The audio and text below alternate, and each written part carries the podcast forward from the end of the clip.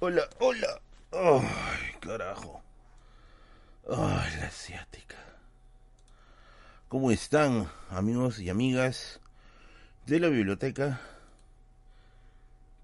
Pichicatera de Berlín? ¿Cómo están? ¿Cómo se encuentran? ¿Están bien? ¿Están mal? Ay, Dios mío. Ay. En fin. Ay, ay, ay. Yo estoy, pero un poquito, un poquito delicado. Pero aún así estamos haciendo programa. Aún así estamos acá al pie del cañón, al pie del terruqueo, al pie de la de la infamia, al pie de todo. Buenas noches, ¿cómo están? Ahora sí, vamos a ver. Vamos a ir leyendo comentarios. La asiática dijo un saludo para, para la asiática. ¿Sabes quién es? La biblioteca de Berlín me olvido lo tóxico de mi trabajo. Dice, hoy sí. Es de peruano aguantar algún trabajo tóxico para cobrar la, la gratis. Lo he visto varias veces, varias veces. Lisa Lavandería, ahorita van a ver. Acabo de ver el video de los dinosaurios, excelente. Oye, sí, he visto que el video de los dinosaurios está creciendo bien rápido. A ver, ¿cuántas vistas va el video de los dinosaurios? A ver, vamos a ver. A ver, a ver, a ver. Mira, va a 6800 vistas. Va a 6000 y eso es la verdad es que es un buen es un buen nivel, es un buen nivel de vistas. O sea, teniendo en cuenta, teniendo en cuenta que es un canal exclusivamente de difusión cultural, va bien. He hecho un disclaimer con respecto a lo que se llama dinosaurio y lo que no se llama dinosaurio. Ahí estoy diciendo, así que para gente que lo va a ver, el término genérico de dinosaurio, pero hay ciertas cosas que por ahí no lo son, pero en el grupo popular, ay, pues no, ay, ay. Los dinosaurios no pierden, eso así comenzó Robo de Platón. no creo que vuelva a hacer un video de dinosaurios porque la verdad no es mi área. De hecho, yo he, tomado este tema porque el libro que encontré me pareció muy bueno, muy, muy chévere. Así que por eso se agarré el tema de los dinosaurios. Pero no creo que lo vuelva a hacer. O sea, ya, ya creo que con este he desgastado mi, mi, mi carta dinosauriesca. Lo que voy a hacer para la próxima semana, si es que no se me ocurre otro tema, es acerca de si eh, los incas llegaron a la selva. Esa es una gran interrogante en el mundo histórico, ¿ah? en el mundo de historiadores, sobre si los incas llegaron hasta la selva. O sea, todo el mundo sabe, todo el mundo sabe, hasta el tío que te vende arepas con, con caca, no sé por ahí, sabe que los incas a la parte de la selva le llamaron el antisuyo. Paleandrea dice, Paleandrea, te amo mi amor. Eres la única no asiática que me gusta en este planeta. Eh, o sea, todo el mundo sabe que la parte de, lo que es el antisuyo es la parte de la selva. O sea, todo el mundo sabe. Pero no se sabe hasta qué parte, hasta dónde exactamente. Así que este año salió un libro justamente acerca de los incas y el Atlántico que explora esto de lo que es la llegada de los incas a la selva. Así que voy a estar revisando más información. Ya tengo el marco teórico general, me falta precisar algunas cosas y ya pues sale video rico y delicioso para ustedes, mis bebés, porque los quiero, porque los amo, porque los deseo. ¿Qué tal? Merlin se reportajes en la selva. Sí, revise, revise, revise el video que he subido el día de hoy. Hay, hay dinos en la selva. Hay, existen. Hola gorrito bello, me dicen. Gracias, bebé. Gracias por educar a este país. Ay, Dios mío. No sé si educaré a este país, pero al menos este país me educa a mí. Merlin, ¿las librerías a estar de mañana? Sí, por supuesto, por supuesto, por supuesto. Los que llegaron al Polo Sur, puta, ya no seas pendejo, que sepan, ¿no? Que yo sepa, ¿no? Al Polo Sur, ¿no? Se ha maleado. Mañana sí a ver, de hecho creo que mañana voy a darme una vueltita rápida. Mañana tengo que ir a Sodimac a comprar unas par de cositas que me están faltando. Me voy a ir a Marcahuasi a el día el día sábado con la gente de Paradigma Zero. Así que tengo que comprar unas cositas así para poderme. Para poder sobrevivir. Merlin, lo yape. Dice, a ver, vamos a leer un yape. Pure que me haya menos de 3 soles, malditas. No, mentira, mentira. A ver, ya llegaron, llegó el primer yape. Dice, hola Merlín, estudio en la Universidad de Guacho de Educación Social, me pedían consejo para sacar un libro, gracias. Consejo para sacar un libro. A ver, a ver, primero supongo que el libro ya lo tienes escrito, yo calculo, porque si, si me dice que quieres sacar un libro, supongo que ya al menos ya está, ya lo tendrás escrito. Mi recomendación es que primero plantees con editoriales pequeñas. Porque si de arranque vas a ir a presentar tu libro, puta, no sé, weón, te vas a, a, Penguin, weón, y dices, mira, ¿sabes qué? Públicame, te van a devolver con un, con un de un pingüino 13. No, no, no te lances todavía las editoriales grandes. Ya, lánzate editoriales todavía pequeñas. Las pequeñas suelen ser un poco más tolerantes con respecto a eso. Ahora, eh, lo recomendable también es que lo hagas revisar, o sea, que hay un corrector de estilo. Así que, chécalo bien, ya. No, no, no te lances así nomás publicado por, por las puras, porque usualmente los libros suelen tener bastantes errores. Y aún con revisión de estilo, también tienen problemas. O sea, suelen tener problemas incluso por ahí. Así que mi, recomendación es que no te excites tanto con tu libro. Es tu, es tu bebito fiu fiu, lo entiendo, todo chévere. Pero ve, ve primero por objetivos humildes por objetivos pequeños. Ah, y prepárate para que no compren tu libro, también eso. O sea, prepárate para que no lo compren, porque es muy probable de que tu libro esté encajonado unos buenos meses. Hasta a menos que tengas una editorial muy buena que mueva tu libro, cosa que es muy raro, o tengas tú la posibilidad de venderlo por tu lado. En mi caso yo trabajé con Acuedi, la editorial Acuedi, que sí, me ayudó muchísimo, me ayuda muchísimo, eh, y esa es mi experiencia con ellos. Si es que te gusta, pues contáctate con ellos. Así los puedes encontrar en Instagram. ¿Leíste Isabel Álvarez, es socióloga, comunicadora social, investigadora de la cocina peruana, de Negri entrevistado? No, de Isabel Álvarez no. Con el tema de lo que es la comida peruana he checado con Rosario Olivas Weston, que es probablemente una de las más entendidas del tema. ¿Podrías publicar por Amazon? Mira, yo con Amazon tengo bastante, bastante, bastante bastantes sentimientos encontrados. O sea, claro, no sé qué tan tan bueno es publicar con Amazon porque claro, uno se autopublica, tú mismo manejas, pero seamos francos, o sea, todo ese movimiento del libro va a requerir más manos y sobre todo manos especializadas, a menos que tu libro sea pues la ultra revelación del mundo, ¿no? Pero usualmente estos libros que son la ultra revelación son juveniles. Y tienen que ser juveniles bien pendejos para que, para que se sea la revelación. Así que no sé si sea una buena idea. Aparte no es como que muy muy meritorio, vamos a dar con la mano al pecho ya. Entre la comunidad de escritores como que no es muy meritorio esto de que estés autopublicado por Amazon. Y seamos bien francos, la comunidad de escritores es bien snob. Así que es una comunidad muy de apariencias, es como una sociedad cortesana, algo así. Así que tengan cuidado. ¿Sería buena idea registrar el libro antes de presentarlo a otros? Sí, definitivamente. ¿Crees que haya... A ver, Kevin Cojonejo dice, tío Merlin, ¿crees que hubieron civilizaciones grandes perdidas en la selva? Perdidas sí, grandes no sé, no lo sé. Por ahí se habla, ¿no? De Vilcabamba, ¿no? Mm.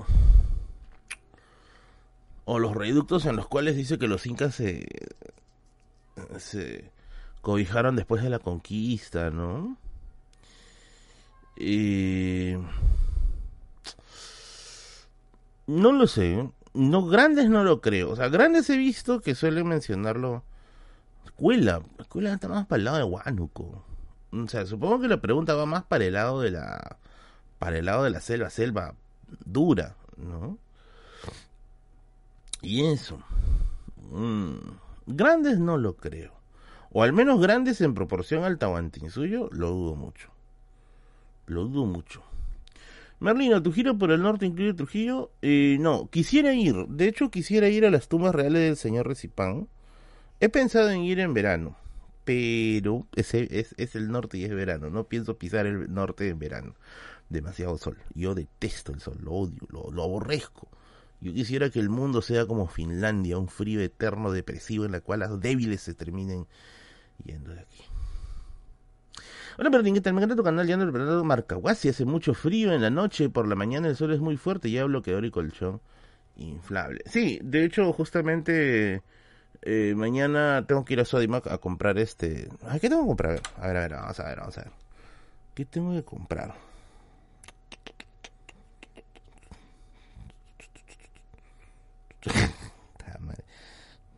Estoy viendo mi chat de promoción de, colegio, huevadas, A ver. ¿Qué? ¿What? Ya. Tengo que comprar carpa. Tengo que comprar una carpa. Una carpa, no sé cómo le dicen esta carpa de tres estaciones, creo. Un sleeping en la que quepan dos personas porque yo voy a dormir ahí. Y una capa de plástico. Para por si llueve. Tengo que comprar esas cosas. Así que mañana voy a estar yendo a Sodimac. A ver si es que encuentro pues algo por allí, ¿no? A menos que ustedes tengan recomendaciones de otros lugares. Yo la verdad no tengo ni, ni de más peregrina idea de dónde comprar ese tipo de cosas. Marlene, ¿por qué los chancas eran una cultura atrasada? ¿Atrasada en qué sentido? Atrasada. O sea, ¿qué se entiende por atraso y por modernidad? Esa sería mi pregunta principal. ¿Qué se entiende por atraso y por modernidad? Porque si fuéramos, a ver, a categorizar personas atrasadas con respecto a otras, claro, tú puedes ser un profesional, pero no tienes ni peregrina idea de cómo cultivar el campo. Técnicamente serías una persona atrasada en función al campesino. Habría que definir bien eso, creo, pienso que yo. Como que el frío, dice, sí, el frío es lo mejor que le puede ocurrir al mundo, ¿no? Definitivamente, ojalá entremos en una nueva era de hielo. Por favor, ya estoy cansado del sol, lo detesto, lo odio. ¿Merlin crees que es el fin de la historia? No, ni vale Compras online, es más práctico. No, no, no, yo no quiero comprar online. No quiero comprar online. Yo quiero comprar en tienda física. Yo quiero ir, ver el producto, revisarlo y regresarme. Así que, no, no, yo la compra online soy demasiado, demasiado, demasiado eh, reticente. Yo compro online si es que ya no tengo otra salida. O sea, si es que ya no hay otra forma más de poder adquirir un producto. Así que prefiero mil veces comprar en físico. En físico. ¿El sol dios de los incas? Supuestamente sí. Otros dicen que en realidad es Huiracocha. ¿no? De hecho, Pachajote, según Rostoroski, quería que fuera Huiracocha. Pero al final parece que el culto al sol se oficializó. Hola, Pablo Tierres, bienvenido. Bienvenido, bienvenido. Si los incas no hubieran sido conquistados por españoles, ¿cómo sería un what if? Joaquín, no hay posible, no hay forma de hacer un what if porque así no pasaron las cosas. Esos canales que hacen esos videos de qué hubiera pasado sí, que hubiera pasado sí. Mira, yo les voy a decir algo bien sincero, ¿ya? Yo les voy a decir algo bien sincero.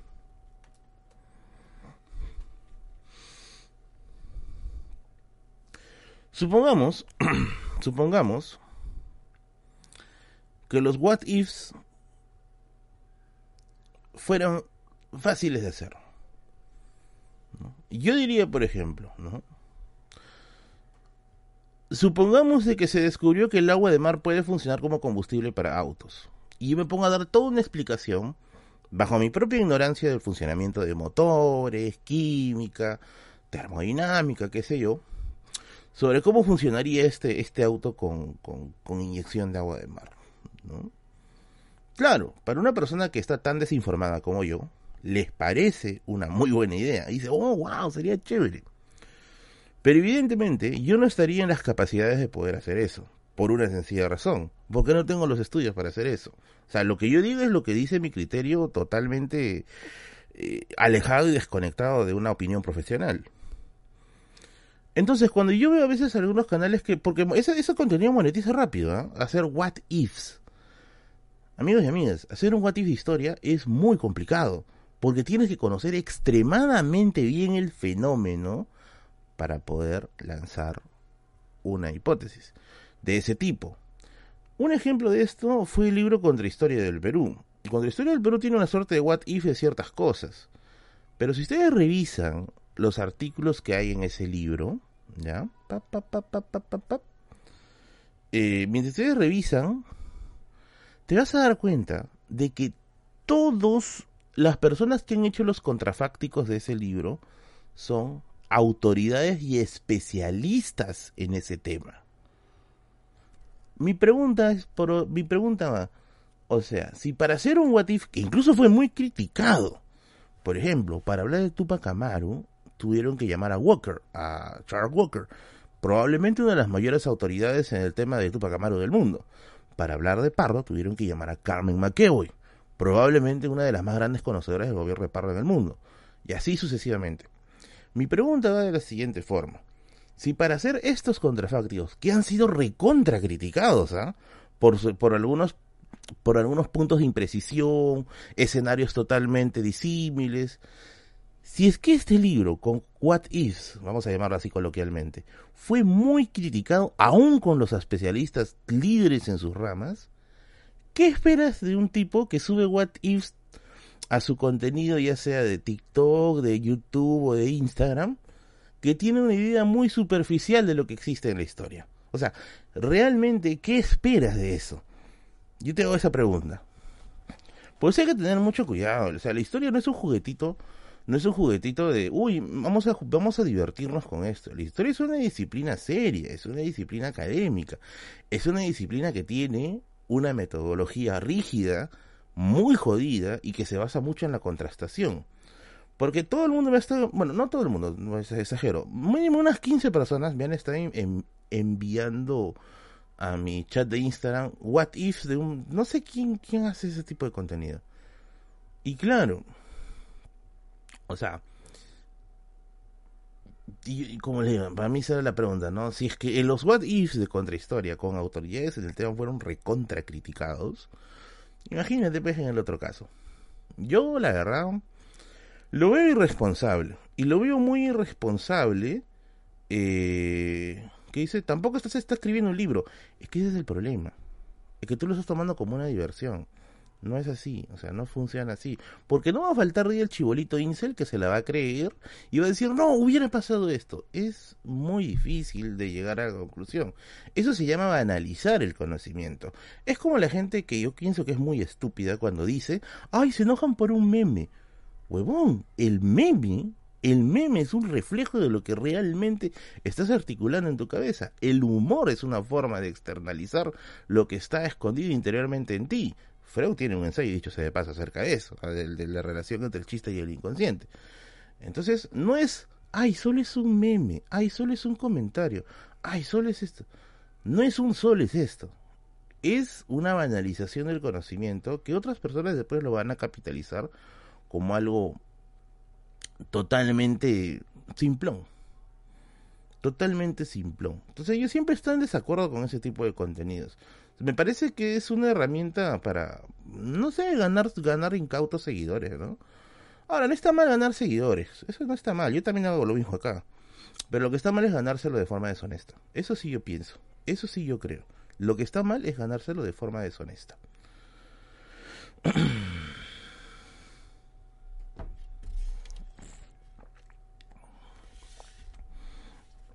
¿Por qué la gente no sale a marchar? La gente en Lima. La gente en Lima. Yo pienso que es un tanto por el tema de la del intenso nivel de acoso que ha existido en redes justamente producto de la maquinaria de trolls, ¿no? Ahí movilizó mucha gente. Pero yo también pienso de que así como se desgastó la palabra terruco, porque hoy en día ya no terruquea, no sé si se dan cuenta, pero el terruqueo ha bajado relativamente bastante, porque ya el terruqueo no, no, no pega como antes. Yo pienso que estos términos que están ultra desgastando como caviar, progre, también en su momento van a llegar a su punto de desgaste. ¿Qué viene de ahí? Yo creo que no. yo creo que no viene, no viene absolutamente nada más, no sé. Habría que ver con qué salen después. Yo creo que es una cuestión temporal pienso que es una cuestión temporal. Aunque dicho sea de paso, eh, lo de hoy día, la marcha de hoy día, que no creo que alcance niveles elevados, al menos es sintomático para poder volver a movilizar, ¿no? La gente. Y dicho sea de paso, está el hecho de que la protesta, la protesta es una constante en la historia. O sea, no es que la protesta surge solamente con, con la izquierda. Y eso tengo un video entero hablando justamente de ese tema. ¿Qué tan cierto es el capitalismo es la evolución del feudalismo? Bueno, en el materialismo histórico se menciona eso, ¿no? De que el capitalismo es una evolución del sistema feudal, que era un sistema basado en eh, el autoconsumo, el manejo de la tierra, la servidumbre, ¿no? Hay esa hipótesis, sí, es cierto, existe. Pero también hay que tomar en cuenta de que sí, o sea, el capitalismo surge justamente con la crisis del siglo XIV que deja a Europa, a una Europa post-enfermedad, bien, bien, bien, bien este, débil. Un sistema feudal que había basado su poder en la rigidez de sus fronteras que finalmente pues termina explotando y el comercio agiliza este deterioro y la creación de las grandes ciudades, las primeras grandes urbes modernas, también ya termina de enterrar el asunto. ¿Malogran la protesta sus que piden restitución del castillo? Sí, eso también es otra cosa de la cual yo estoy muy de acuerdo. Otro de los grandes problemas es que las protestas suelen ir de la mano de agendas políticas oportunistas. Eso también es una realidad. Esa es una realidad. Y sí estoy totalmente de acuerdo con ese comentario. Total, totalmente de ese comentario. ¿Irás al medio del fest para ver a Sabnok? Por supuesto. No, no, mi respeto es para Sabnok, por favor. Me parece muy, muy chévere el arte de Sabnok. Dicho sea de paso, yo tengo, yo tengo un póster que le compré a Sabnok el año pasado. Creo que esta vez le voy a comprar otro. Le voy a comprar otro póster. No sé si Sabnok me, no creo que Sabnok me conozca. Su, su área de trabajo es totalmente alejado de la mía, pero bueno. En fin. Hola Merlín, me pasó algo random ayer. Estaba en el carro, cerré los ojos un momento y abrirlos, ¡boom! Aparezco una carretera de Santanita. Pi, pi, pi, pi, pi, pi. Bueno, eh, ese fenómeno raro que te ha pasado se llama dormir, probablemente. Sabdog dice, no, sí. Muy, muy, muy buen artista. Muy buen artista. La pregunta es, ¿qué sigue después del capitalismo? No se sabe. No se sabe. ¿No? Bueno, los marxistas dicen que el socialismo, ¿no? dicen el socialismo y luego el comunismo. Yo creo que es una utopía. Al igual que el liberalismo económico perfecto, no, perdón, al igual que por ejemplo el, el anarcocapitalismo, me parece que es una utopía, me parece que con el comunismo pasa una cosa similar. Ahora, ¿se tiene que condenar la retórica anarcocapitalista y comunista? No, porque es parte del debate. Del indigenismo hay opinión en varios, en varios, en varios distritos, estimado. Es un tema desgastado acá. El Perú nunca se consolidó como una nación unida por nuestras diferencias. ¿Ya? ¿Qué crees que tendría que pasar para unirnos y dejar los prejuicios de lado? Esa es una muy buena pregunta. Dicho sea de paso, es una muy, muy buena pregunta en el contexto que estamos viviendo ahora. Yo pienso que lo que debería suceder es que debe existir un gobierno pluricultural. Solamente con la existencia de un gobierno pluricultural yo creo que se podría ir solucionando poco a poco el tema de, las grandes diferencias que existen entre diversas regiones. Que haya una cuota de poder central en ellos, si es que no se hace la descentralización primero. Pero bueno, como las ideas en este país no funcionan, lo más probable es que no pasen. Nacional mototaxismo, dice. Deberías hacer una gira por el norte, Cajamarca, Amazonas, Piedra, Trujillo, Mira, yo nuevamente, yo digo, yo siempre digo lo mismo. Si en tu localidad o en tu zona hay alguna eh, actividad, no sé, algún colectivo o alguna feria de libro, normal, que me escriban al correo, que me escriban al Instagram y podemos coordinar una visita. Esa es como la forma en cómo yo viajo a varias regiones al año. Esa es la forma como yo viajo a varias regiones durante el año. Que dicho sea de paso, de este sábado al siguiente voy a estar en Piura. Piura, Piura, Piura. No voy a hablar de terceros, Frank. Punto final. Eh, ¿Qué pasaría si gana el etnocacerismo? Mm. Ah, yo creo que... Yo antes pensaba que la propuesta de Antauro era ultra, ultra radical. Yo lo veo más como un cerro. Por ahí. Puta, pero ¿quieren hablar de política en serio? A mí me gusta hablar de política solo con dos personas. ¿eh? De ahí con el resto es perder el tiempo. Es perder trágicamente el tiempo. ¿Algún día extinguiremos a las Fuerzas Armadas? Puta, la policía. Ojalá. gobierno político de representación política en base a la raza, etnia, no necesariamente en base a la raza, eso sería ya muy complejo de, poder mapear, ¿no? Podría ser un mapeo por características culturales, quizá. Probablemente. Porque definirlos por raza, sí, ya a estas alturas es muy complejo. Muy, muy complicado. ¿Qué ha pasado? ¿Por qué me sale esto? Ahorita sea.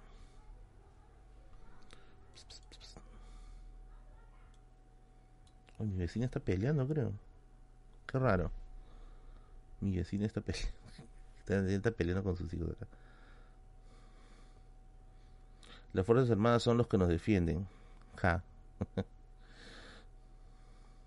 ¿Alguna idea de combatirla con los seres adentro? Métale una bomba nuclear. Punto.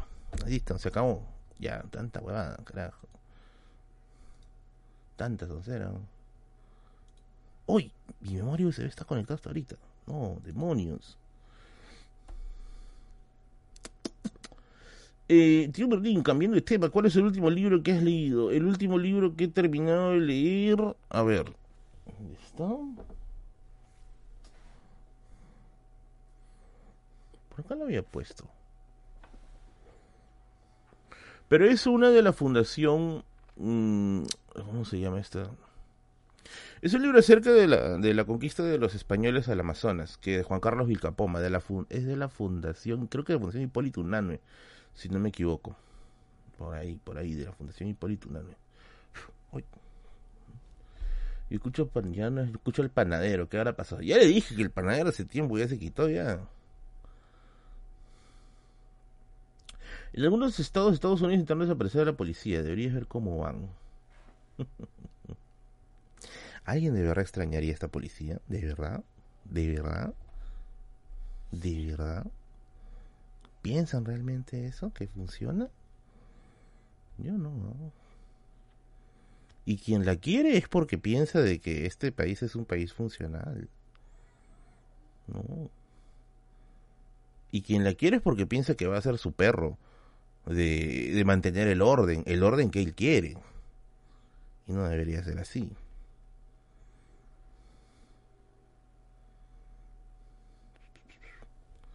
Le robaron, más que seguro. No, ojalá que no. Mira, acá los choros tienen más miedo a los vecinos que a, la policía. Porque acá la clásica es cuando hay algún tipo de robo. Puta, tú llamas a la policía y se aparece, pues, ¿cuánto? Media hora después, ¿no? Y, y, encima, este es lo peor, ¿no?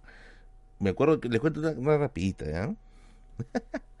Me acuerdo que una vez había una había, había un grupo de pirañas a, la parte de atrás de mi jato pero eran pirañas bien conflictivos y bien drogos encima y una vecina que vive por acá llamó a la policía o sea llamó y le dijo mire sabes qué quisiera que, que vengan porque hay personas que están siendo un potencial riesgo para los vecinos bla bla bla no oigan la policía se apareció media hora después y saben qué, qué hicieron cuando vinieron vinieron y dijeron, a ver, la señora Rubencita que nos ha llamado, ¿dónde está, por favor, la señora Rubencita?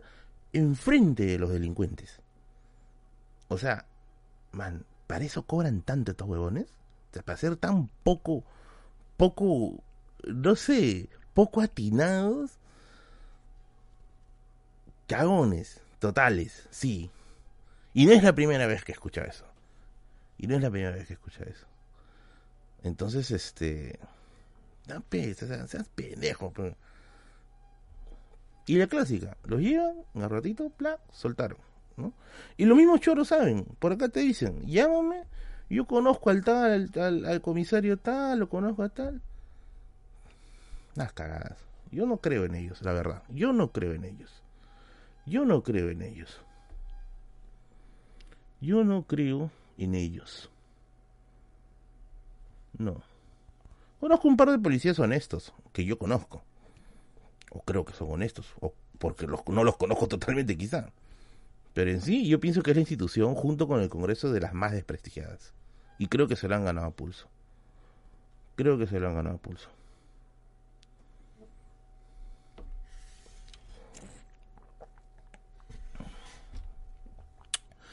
¿Has escuchado casos que para censos de la policía piden cambios de apellido. Ah, no, eso sí no escuchaba. Eso sí no he escuchado. Gracias Esteban.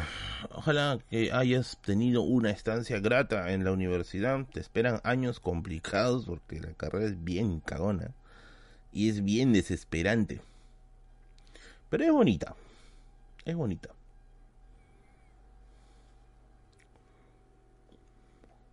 Merci, me di cuenta de tus lentes y te da muy bien. Oh, gracias. Dicho sea de paso, quiero cambiarme de lentes. Quiero volver a mis lentes redonditos. Demonios. ¿Sabes alguien que se haya podido cambiar la edad de su DNI de forma legal? No. No, no, no. La verdad no, no sé. La República Aristocrática fue rentista, dependiente del capital de emprendedor, hasta heroico, reactivar, hasta heroico por reactivar la economía. Pucha. Yo no sé si estar rentista es heroico, ¿ah? Porque mucho se creía de que la, la burguesía peruana tenía que ser como la inglesa, ¿no? Una burguesía de que, con desarrollo, con visión de país, con una idea de progreso, ¿no? Eh, pero no, o sea, acá no pasó eso para nada, ¿no? Pienso que no. Merlin, ¿aconsejas emigrar a Europa? No lo sé. No lo sé. Si tienes la posibilidad, pucha, ándate a Marte si gustas, ¿no? Ándate a Marte si quieres. Lo que yo sí quisiera es irme a Tacna, a mi tierra, a mi tierra natal. A mi grandiosa y preciosa Tacna, Tacna, la tierra del sueño. Es decir, es hermoso, hermoso. Y eso nos lleva a la pregunta.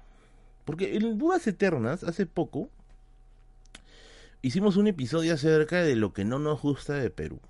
Hay mucha gente que apoya, eso es evidente, mucha gente que apoya el canal, es muy activa y todo ello. Pero también hay mucha gente que parece que hiciera cortocircuito con algunas cosas, ¿no? A ver, por ejemplo, un caso, ¿no? A ver, hace poco salió esta... No, hace poco no, fue ayer. Aparte que salió Fujimori. Salió este... ¿Qué opinas sobre la Agenda 2030? Puta, conspiracionismo puro y duro. Eh, salió esta noticia, ayer salió esta noticia de... De que... ¿Cómo se llama? De que el ceviche, el ceviche, había sido... Mm, con, considerado patrimonio, si no me equivoco. Y toda la gente, sí, que el ceviche, el ceviche. Pero cuando uno examina la historia del ceviche, claro, el ceviche existe, hay en Perú, el ceviche no tiene una, obviamente una sazón particular con respecto a otros lugares que puedan recibir otras denominaciones. Pero cuando tú les dices, cuando tú les dices que el ceviche no necesariamente tiene origen peruano, la gente se corta circuito, ¿no? Curiosamente, el video en el cual yo tengo uno de los videos que tiene más hate en mi canal, no es ni siquiera una una un video de política. No es ni siquiera un video de. Ni siquiera es el video del pisco. sea, el video que tiene. Uno de los videos que tiene más hate de mi canal es el video de la historia del ceviche. Y sí, o sea, es este... Wow, ¿no? Es una de las cosas que tú no puedes tocar. Porque si lo tocas te vas a la miércoles. Así de simple, ¿no? Pero claro, uno se pone a reflexionar. A ver, pescado cocinado con limón y salado después. Y con ají. O sea, eso pudo haber surgido en cualquier parte del mundo. Eso pudo haber surgido con cualquier marinero que esté en alta mar, que tiene recursos limitados para poderse alimentar. Ahora, ¿afecta decir que el ceviche no es peruano? Yo creo que no. O sea, yo personalmente creo que no. Yo creo que no. O sea, lo que afectaría sería decir quizá que el ceviche peruano es uno de los más feos del mundo. A mí particularmente no me gusta el ceviche. No, no como ceviche. Pero sí sé que mucha gente que sí le gusta. Y sí mucha gente que yo le tengo mucho respeto a sus opiniones me dice que el ceviche peruano es el más rico. Entonces yo creo que eso sí afectaría. Pero con respecto a lo otro, es muy difícil establecer el origen de algo. ¿ah? Y la identidad, o sea, lo que sí he intentado construir en Perú es una identidad basada en la comida y en eh, los precarios héroes nacionales que tenemos, ¿no? O, por último, en competiciones que abiertamente desatan pasiones de juxtaposición, como el fútbol. Y esto de acá es peligroso, o sea, es muy, muy peligroso. Porque si tú construyes nación en base a elementos tan débiles, la nación no funciona, pues. No funciona, no te funciona así. Eh, por ahí dicen que la nación debería eh, eh, articularse en torno a, principios históricos, ¿no? De hecho, yo creo que sería lo ideal. Una vez yo conversando con un profesor de la universidad, me decía, ¿no? Yo, le hice una pregunta de ese tipo, si no me equivoco, y me dijo, no, pero mire el caso de los Estados Unidos, ¿ya? Mire el caso de los Estados Unidos. Su historia básicamente es una historia muy reciente, sin embargo su nacionalismo está orientado a lo militar. No necesitan la historia para hacerse un concepto de nación. Pero yo creo que termina siendo el mismo punto. O sea, los eventos militares terminan siendo acontecimientos históricos. Y con mayor razón aún, un país que no reconoce eh, la diversidad eh, nativa americana como parte de su propia diversidad, al menos no en el aspecto general, eh, va a terminar pues adoptando esto. O sea, finalmente te remonta al tema de la identidad por, por cultura o la identidad por pasado histórico. Aquí en Perú la tenemos un poquito más complicada ¿Por qué? Porque en el caso peruano, o sea, los incas no fueron una gran Roma. De hecho, el gran debate con respecto a los incas es su categoría de imperio. Este es un debate entre arqueólogos, antropólogos e historiadores. Es un debate eterno.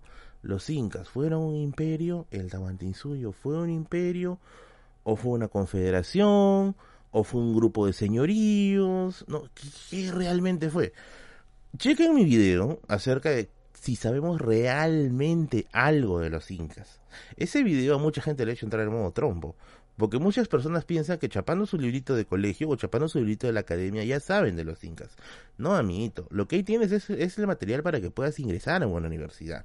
No tienes en realidad el estudio a profundidad. Porque hay mucha gente, y he visto, ¿eh? que, pucha, que agarran su, su libro de que le dieron en la DUNI y con eso ya están debatiendo con todo el mundo. No, amiguito. Ese libro está hecho para que ingreses a la universidad. No está hecho para más cosas. Ese, de hecho, es un libro muy defectuoso. Muy, muy defectuoso. Bueno, volviendo. El gran debate con los incas es sobre, por ejemplo, el caso imperial, ¿no? Dice, los incas son un imperio, ¿no? ¿Y a qué quiero ir con esto? Que al menos dentro de una, un mediano consenso de historiadores es que no es un imperio. Si eres una suerte de alianzas, de conjunciones, eh, de juntas, ¿no? De todos estos señoríos que han tenido algún tipo de vínculos, eh, y que finalmente entraron bajo la mano del Tahuante Insuyo, pero que tenían una fragilidad pues extremadamente evidente. No por nada cuando llegan los europeos, muchos de estos grupos se voltean por una cuestión pues ya básica de poder. Entonces, si eso es de esa forma, ¿Cómo haces para unir a toda esa gente bajo una sola bandera? Ahí viene el gran reto de nación. ¿eh? ¿Cómo haces para unir a todos esos grupos que incluso hasta el día de hoy mantienen rasgos identitarios muy interesantes para unirlos bajo una sola bandera llamada Perú? Es muy complicado y de hecho ese es un debate que los políticos tendrían que mantener junto con los científicos sociales, pero nunca, nunca los meten al debate, o sea, nunca meten a los científicos sociales dentro del debate porque bueno, el Estado tiene que estar rodeado de tecnócratas, ¿no? De, empresarios, ¿no? Y ese va a ser un tema de, de siempre. Una guerra siempre uno de los pueblos. Muchos se unieron, pues seguro, los pueblos incas cuando llegaron los españoles. a a ver por acá. Existe una monarquía moderna que es más multicultural, que el Perú y reina en cuatro países desarrollados, protege millones de diferentes, así como sus pueblos originarios pero ¿quién es una monarquía a estas alturas? O sea, basar una autoridad principal. Por ejemplo, hay gente que me dice, Merlín, hay que restaurar un modelo, hay que restaurar un modelo monárquico en el Perú. Debería ponerse un inca en el poder. Y cuando tú me dices debería ponerse un inca, es que tú estás asumiendo de que los incas serían igual peso en todo el Perú y que un inca podría representar los intereses de toda una nación. Y no, no, no pasa eso. A ver, Anda, mira, por ejemplo, lo que piensa la gente del sur con respecto al Tahuantinsuyo. Su sistema identitario está muy ligado a sus pueblos aymaras. No está ligado tanto al Tahuantinsuyo. En la selva, peor todavía. Anda a ver cómo, cómo, cómo qué, qué recuerdos se tienen del pasado del incanato ahí. Es que es complicado. No es tan sencillo como pensar, ¿no? ¿Saben qué? Vamos a juntarlos todos bajo una soberanía principal, ¿no? Es difícil. Es difícil yo no lo veo tan sencillo como poner un rey y ya se acabó la cosa, ¿no? Quizá al, al menos, al menos, al menos, un constitucionalismo monárquico al inicio de la República pudo haber, creo yo, al menos llevado un poquito la cosa tranquila. ¿Y en qué me baso en eso? Me baso en el libro de los rituales políticos de Lima de Pablo Ortenberg. Eh, rituales de poder en Lima se llama, ¿no? Que como eh, San Martín, cuando llega al Perú, lo que hace es hacer que su llegada al Perú sea lo más parecido posible a la llegada de un virrey, para que nuevamente en todos esos cambios bruscos que se iban a venir en el Perú no sea tan traumático todo ese asunto, ¿no? Sino que la gente asumiera, ah, mira, ¿sabes qué? San Martín va a ser, parece como la figura de un virrey, ¿no? Bueno, pero las cosas pasaron y pasaron bien. Y pasaron como pasaron, ¿no?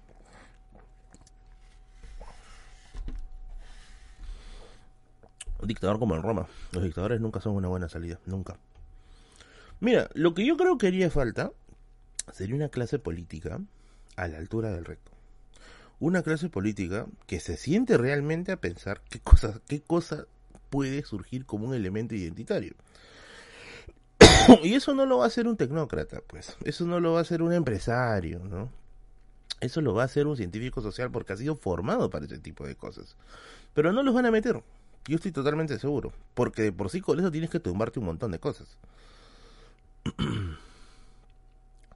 Algunos iqueños insultaban a los hijos de migrantes del sur. Y los iqueños... ¿Qué? Iqueños hijos de migrantes acusaban a los iqueños autóctonos de cobardes. Ahí hay un problema. Es complicado. Es complicado. No digo que no, se, no sea posible. Pero lo otro también que hay que tener en cuenta es que es un proyecto a muy largo plazo. ¿ah? O sea, para hacer ese tipo de cosas, tú estarías sacrificando toda una generación. O sea, toda una generación de personas que no se van a adherir al proyecto. Tú estarías enfocado en la generación que viene, o en las generaciones que vienen. ¿Y qué haces con la generación que no se va a acoplar eso? Puta, como diciendo, ya termina de, termina de vivir y no jodas, ¿no? Ya deja, deja, deja el camino para los que vienen, ¿no? Una cosa así. En países monárquicos hay más identidad como nación. Vivimos en un Perú del siglo XXI, no en el incanato, por tanto coincidimos que basar en interior por sola cultura no sería adecuado. Pero entonces, ¿cómo encajas a todas las diferencias étnicas que existen en todo el Perú bajo una sola, bajo una sola bandera? Es difícil. Es muy complicado. La monarquía funciona en un país, en un continente en el cual las diferencias étnicas no han sido tan graves como aquí, producto de la conquista. François Javier Guerra tiene un ensayo sobre eso del Fondo de Cultura Económica, dicho sea de paso. ¿ah? Se llama Modernidad e Independencia. Eh, modernidad en la independencia. Y. modernidad en las independencias sudamericanas, algo así tiene un nombre, pero es de François Javier Guerra y está en el libro justamente del Fondo de Cultura Económica. Tiene un ensayo acerca, uno de los artículos de su libro habla justamente acerca de la función del rey, o sea, de los aspectos que abarca ser un rey. Y justamente ese elemento paternalista de pensar de que bajo tu, bajo tu, tu, tu, cabeza vas a unificar al resto, acá, acá le cortan la cabeza antes de una revolución, me imagino. Dudo mucho. Hay un ejemplo de país con gobierno pluricultural. Los soviéticos lograron algo similar, más o menos parecido, pero ¿a qué costo? O sea, ¿a qué costo? ¿A qué costo? ¿No? ¿A qué costo? En España hay muchas culturas y naciones y el Reino Unido también es multicultural. Pero no vas a comparar con el multiculturalismo que tenemos aquí, pues. Que encima es resultado de un de un proceso traumático como es la conquista. no hay punto de comparación acá. Sería, o sea, es como que, no sé, hagamos a convivir a, a españoles con árabes y pongamos un califato ahorita y que nadie joda. Difícil, difícil. Tú me imaginas la palabra califato, me imagino que los hispanistas se meten el dedo a ya sabes dónde y se ponen a llorar.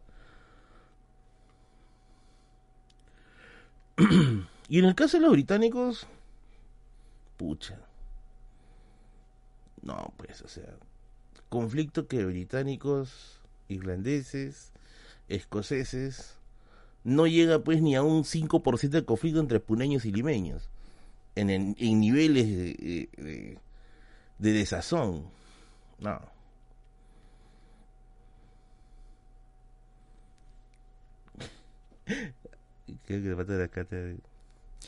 Hispanistas, ya saben, yo no comulgo con ustedes. Yo no comulgo para nada con los hispanistas. Tampoco comulgo con los indigenistas. Yo comulgo con los historiadores. Con gente profesional del tema. Con gente profesional en el tema. De ahí vayan a su cháchara, de otro lado, vayan con la gente que les crea. A mí no me van a convencer, ténganlo bien por seguro. Bien, bien por seguro.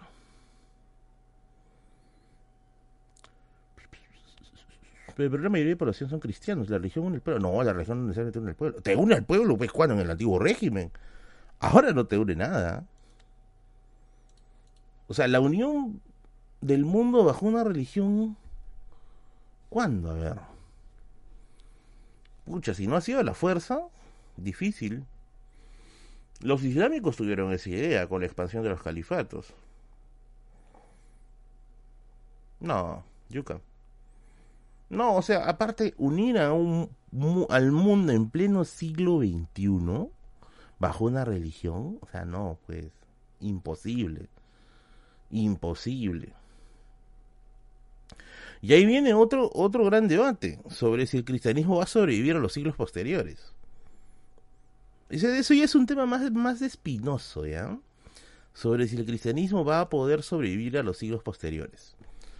Ahora se vive una crisis espiritual brutal. Y eso que estamos empezando la, la hipermodernidad. No me imagino cómo será en dos generaciones. ¿No? La globalización hizo una huella muy, muy fuerte. ¿eh? Y yo creo que es una de las razones por las cuales a muchos conservadores no les gusta la globalización que amplió las brechas de conocimiento, ah, perdón, redujo las brechas de conocimiento y amplió los horizontes de conocimiento, eh, de poder ver otras realidades, de poder conocer otras realidades. Esa brecha, esa, esa puerta ya no se va a cerrar, a menos que alguien monopolice Internet, pues, ¿no? Cosa que lo veo complicadísimo. Pero ese, esa puerta que se ha abierto ya no cierra, ya no va a cerrar. Y esa puerta no te apunta pues a una salida espiritual. Esa puerta te apunta a lo que es una diversidad de opiniones. Entonces, elementos tradicionales como cristianismo, religión en general, perdón, monarquía, autoritarismo, aunque el autoritarismo todavía está, veremos, ¿ya? Pucha, no sé, ¿no? Rezagos de de alucinarte del siguiente emperador romano, ¿no? O sea, son cosas que con el tiempo yo creo que van a ir desapareciendo. O van a ir en todo caso mutando a otras cosas. Pero es bien difícil. Es bien complicado que eso no tenga repercusiones a futuro. De hecho, hay mucha, mucha, mucha... Hay mucho debate sobre qué tanto el hombre va a poder sobrevivir a su propia complejidad. Porque claro, lo que te expone Internet o lo que te expone la, globalización es al hombre en toda su complejidad. Porque antes era más sencillo, pues. Antes era, mira, ¿sabes qué? Diosito te maneja, no te, no te resistas, ¿no? Diosito es amor, bla, bla. Ahora anda que te digan eso. Es bien complicado. es muy difícil que, a menos que seas, pues, un radical religioso. Cosa que se ve muy difícil. Dicho sea de paso, hay un libro muy bueno de, que ya lo he recomendado anteriormente, que es el libro de 21 lecciones para el siglo XX de Yuval Noah Harari en la que justamente habla acerca de la función de la religión en la actualidad. Yuval también coincide con la misma opinión, de que todos estos, estos elementos que se han quedado varados en el tiempo, a futuro, están condenados a su desaparición. Tarde o temprano están destinados a su desaparición. ¿Y saben qué? Yo pienso que eso es bueno. O sea, yo pienso que eso es bueno. Pienso que cosas como el autoritarismo, el fanatismo religioso, las monarquías, o sea, la idea de un derecho divino. O sea, cosas que ya se deben superar hace mucho tiempo. Hace tiempo. Ojalá se haga. Ojalá. O sea, ya, ya debería ser hora. Vamos a ver, pues, si es que las siguientes generaciones se encargan de enterrar esas cosas que son residuales. Dice, yo me refiero solo al Perú porque no hay nada más que a uno de los peruanos, ya que los que creen que pueden que haber una nación sin moral es como decir que existe una enfermedad sana. El ateísmo no une un pueblo. El ateísmo no une un pueblo. No sé qué significa eso, ¿no? No, más, no hay nada más que una a los peruanos. ¿Pero qué une a los peruanos? ¿La religión? Anda, mira toda esa gente que se golpea el pecho, que está ahí detrás del Señor de los Milagros y después está tarruqueando a medio mundo. O a la gente que está yendo pues ahí infaltablemente a su misa del domingo y después está haciendo una cagada de personas diciendo las atrocidades más terribles que pueden decir en una en una red social. Yo no lo creo eso. ¿eh? Yo no, no, no lo veo así. Yo no lo veo así. Lo veo complicado. Lo veo complicado, complicado. Las monarquías modernas están basadas en derecho divino y decir, y estoy hablando de las monarquías absolutas, las que están basadas en el derecho divino. Yo creo que el mejor sistema que existe ahora es el de la democracia. Yo no creo que exista la idea de una voluntad de una sola persona y que se le dé algún tipo de privilegio. Lo dudo mucho. Aparte son cosas que no van a sobrevivir en el tiempo. O sea, salvo por unos cuantos deudos de viudas de pasados imperiales por ahí, no va a sobrevivir en el tiempo. Muy complicado, ¿no? Muy complicado. El antiateísmo sí se puede unir, creo. Mm, mm. Somos paganos, dice. ya me gustaría que seamos paganos. Esa es una opinión personal.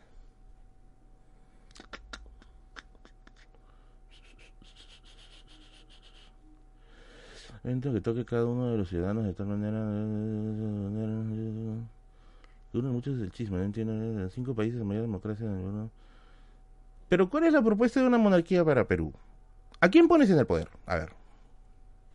¿Quién es lo suficientemente legítimo en un país tan plural para poner en el poder? No sé. Alguien dijo paganismo, dice Francisco. Por ejemplo, un gran error de los tecnócratas es aplicar modelos extranjeros al Perú.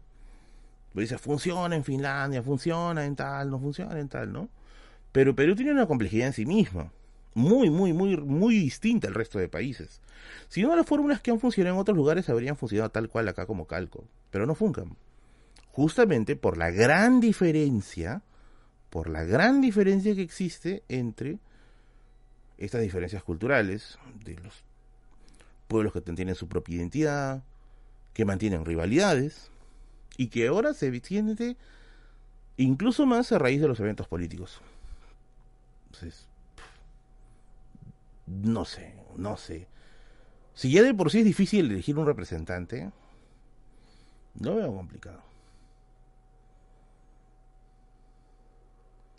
Por ahí decían de que una alternativa podía ser el, el, federalismo, ¿no?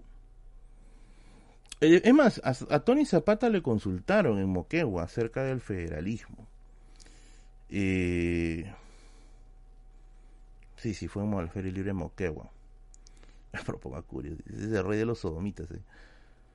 Y claro, el proyecto federal hubiera funcionado quizás en un inicio de república cuando las identidades aún estaban muy difusas, o al menos más confusas, creo que sería la palabra.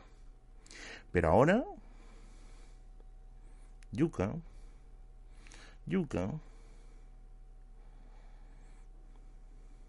Una monarquía moderna con un monarca idóneo. ¿Dónde está el monarca idóneo? ¿Quién? ¿Quién? Identificado de manera transparente. ¿Cómo identificas de manera transparente un monarca idóneo? ¿Quién es el elegido para decirle tú vas a ser mi rey? Sin discriminación. O sea, no podemos ni siquiera superar la discriminación en nuestro sistema que se supone que le da voz a la gente. ¿Y de dónde sacas una persona que tenga la suficientemente representatividad de decir soy tu rey? con 32 criterios de identidad de monarcas del país. Ah, otra vez viene ahí el tema, ¿no? Funcionó allá y va a funcionar acá. Miren, yo, al menos para mí, o sea, ni siquiera en un sistema de elección de autoridades podemos decir que este tipo nos representa. Lo otro es simplemente decir, mira, ¿sabes qué? Se deberían hacer así las cosas y así van a funcionar.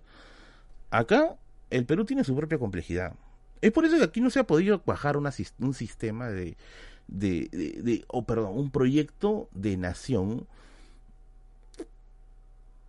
incluso hasta con personas que pudieran haber tenido una buena intención, ¿no?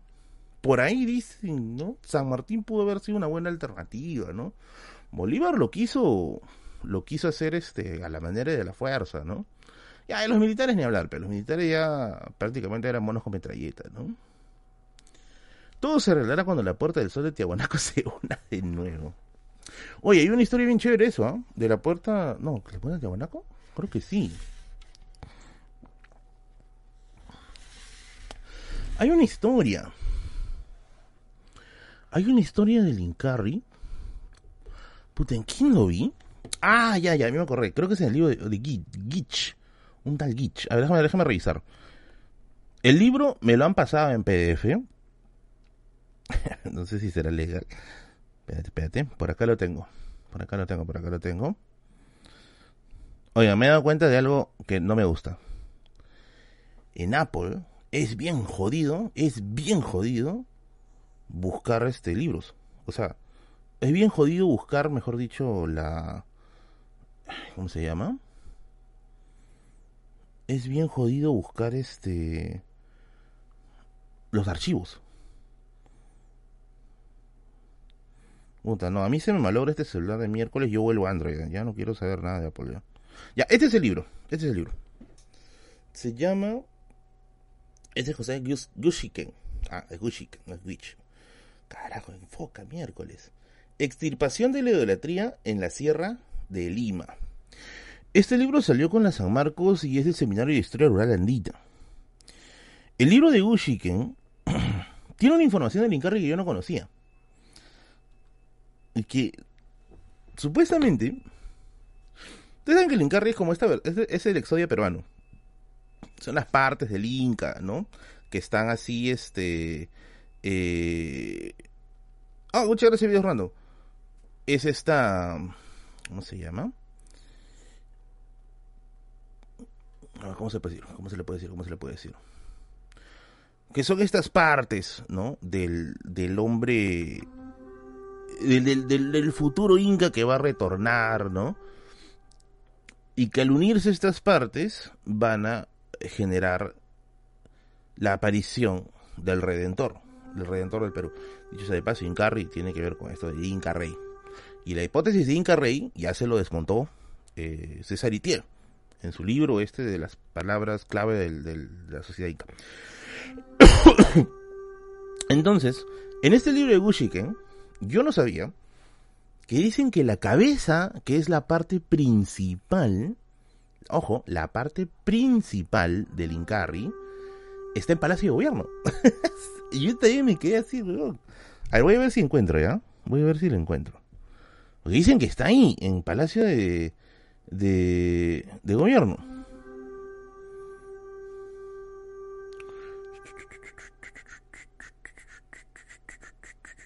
¿Dónde está? A ver, vamos a ver. Ah, no, pero es que son fotos, no se puede ver. Pero ya, está en el libro de Gushiken, si por ahí lo encuentran, chequenlo. Pero ahí menciona de que había, de que había la, de que había la idea de que la cabeza estaba en Palacio de, Gobierno. Así ¿sí? Ahora, no sé.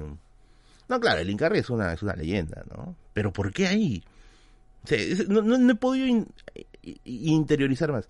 Tendría que leer quizá Millones. Millones tiene ensayos acerca del Incarri. Tendría que leer más, más acerca de Millones quizá. Voy a averiguar, voy a profundizar más en ese tema. Una cabeza en Palacio de Gobierno es turbio. Puta, el gobierno Fujimori no era tan turbio, pero bueno. Vamos a poner, gracias, estimado, videos random. Los masones, dicen. Gracias, gracias, gracias. Los masones. Le gritamos Exodia, manifiéstate, conches. ¿Qué hablas de nosotros los mesones? Los mamones. Ah, vamos a revisar, creo que llegó un yape. Vamos a ver. Thank you. Ah, sí llegó. Ya. Muchas gracias para eh, Kenny. Dice, saludos desde Taco, Nativa Marlín. Aquí en tu tierra estamos orgullosos. Gracias. Mándame tu guys. saludos, saludos. Yo te boté mi ga. Y saludos a Julio. Dice Merlín, ¿cuáles son los stands que más te gustan? Uy, ya, ya, ya. Muy bien, muy bien. ¿Cuáles son los stands que más me gustaron? Ya. Ya, vamos con los temas que más me gustan. Libros. Muchas gracias a Julio. Julio César. César Esforza. Gracias por tus 30 soles. Thank you. Ya. Thank you. Thank you, thank you, thank you. Ya. A ver. Como ya saben, óigame. Gracias. Mucha video random está tan arcaso ya. Gracias, gracias videos random. Nuevamente, acá vamos a sumar a 50 soles. Thank you. Uy, y videos random pasa un stand, un puesto arriba. Gracias, gracias, gracias. Gracias, Incarri. a ver, mis stands favoritos en la, en la feria Ricardo Palma. Mm. La mafia de Merlín. A ver, mis stands favoritos. Vamos con los cinco, ¿ya? Puesto número 5. En el puesto número 5 yo pondría al stand de la editorial Trazos. Trazos está casi en la parte final de la feria. Ahora, ¿por qué les recomiendo Trazos? Porque en editorial Trazos hay novelas eróticas. Ojo, hay nivel, novelas eróticas de la selva. Sí, sí, sí, sí, sí. Hay novelas eróticas de la selva para ustedes, manches jeropas ahí. Hay novelas históricas de la selva. Eh, yo les recomiendo que compren Hostal Amor. Este de aquí. Por acá lo tengo, espérate.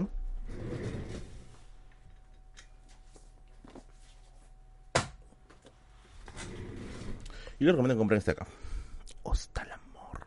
De Cayo Vázquez. ¿Ya? Este libro, puta mano, vas a leerlo como Spider-Man, botándote la araña. Así es. Ese libro, ese no lo vendiste, no, ese no lo, no lo había vendido, lo tengo todavía acá. Les recomiendo ese libro, pero hay varias novelas este, del tipo erótico de la selva. Ojo, las novelas eróticas de la selva son otra cosa. ¿eh? Son otra, otra cosa. Yo les, yo les doy la garantía que son otra cosa. Les digo, les digo nada más. Así que, puesto número 5 está Editorial Trazos. Trazos, se llama Trazos. Está casi al final de la feria. Casi como yéndose, como yéndose en dirección a Benavides. ¿ya? Puesto número 5, Trazos. Puesto número 4. En el puesto número 4 pondría a Editorial Bisonte. ¿Por qué pondría Editorial Bisonte? Porque en editorial, editorial Trozos dice. Eh, a Merlin le gusta la sangre caliente. Me gusta la sangre, la sangre asiática. Saludos para. Me gusta la sangre asiática. Pero no niego que las novelas de trazo son muy buenas. A ver, en el puesto número 4 pongo a Bisonte. ¿ya? Pongo a Editorial Bisonte. Bisonte tiene los libros de Rodolfo Sánchez Garrafa, un antropólogo que recientemente conocido, brutal. Sus estudios sobre el mundo andino son brutales. Su libro acerca de Lucupacha me encantó. Yo tuve la oportunidad de ir y estrecharle la mano y decirle, por favor, déjeme tocarlo. No, no les miento. Fui a su presentación y lo busqué afuera de la presentación. 10 de 10 el maestro, muy humilde para responder preguntas, un tipo genial a quien le expreso toda mi admiración. Y vuelvo a repetir, no me regalaron ni un puto libro. Yo he comprado todos los libros. Su libro de Apus lo he comprado, he comprado su libro de Lucupacha, lo he comprado y me compré ese día acerca, un libro acerca de los hermanos Ayer. Ojo, Rodolfo Sánchez Garrafa tiene un libro explorando la biografía de los cuatro, de cada hermano Ayer. Con eso te digo nomás que el pata es un antropólogo que a mi juicio es muy, pero muy, muy bueno. Y actualmente sus libros están en editorial Bisonte. Así que puesto número 4 yo pondría a Editorial Bisonte. Y Editorial Bisonte está ahí nomás donde está ahí la iglesia, para el lado de la iglesia, en ese rato está. ¿Biografía es posible eso? Sí, sí es posible. Sí es posible. Obviamente biografía en torno a las fuentes que hay sobre ellos. Ojo, en torno a las fuentes que hay sobre ellos. Son personajes míticos. Tendrían que leer el libro. Él tiene una hipótesis un tanto loca. ¿Ya? Tendrían que checar el libro. Yo le estoy revisando a grandes rasgos y sí, sí, sí promete que es un buen libro. Número 3. En el puesto número 3, en el puesto número 3, yo pondría el stand del editorial Cultura Peruana. Al amigo, puta, siempre se me va su nombre, amigo, al, amigo al peladito. no me acuerdo su nombre, peladito. Eh, ay, se me da el nombre. Pero Cultura Peruana es una librería en Miraflores, que también está en la feria, que se especializa exclusivamente en libros de historia. Así que si estás buscando algo que está desaparecidísimo, desaparecidísimo, tienes que buscar en ese lugar porque es muy probable que sí lo tengan. Es muy probable. El puesto número 2 es un empate técnico. es un empate técnico, ¿ya? Eh, el empate está entre el stand de los estudios de folclore José María Arguedas y la editorial este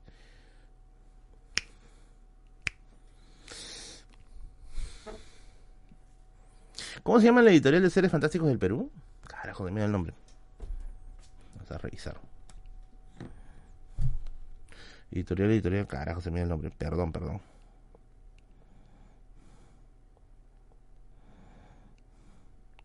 Malabares, malabares, ya, malabares. Ya, malabares. El puesto número 2 le hago una. Le hago un, un empate, ya, entre el de José María Arguedas y Malabares. ¿Por qué? Porque tanto en José María Arguedas como Malabares tienen cosas referentes a lo que es este mitología y narraciones fantásticas, ¿ya? De hecho, de los dos yo me inclinaría para subirlo un poco más a Malabares, porque Malabares tiene una colección, agárrate, nueve tomos, nueve tomos de historias fantásticas del Perú historias de condenados, historias de jarjachas, historias de, de, todo, absolutamente todo lo que a uno le gusta escuchar está allí. Son nueve tomos. Hay historias hasta para votar ahí, ¿ya? Y está a un super precio, así que yo se los recomiendo. Está muy, pero muy accesible. Y ahora viene el puesto número uno. Merlín.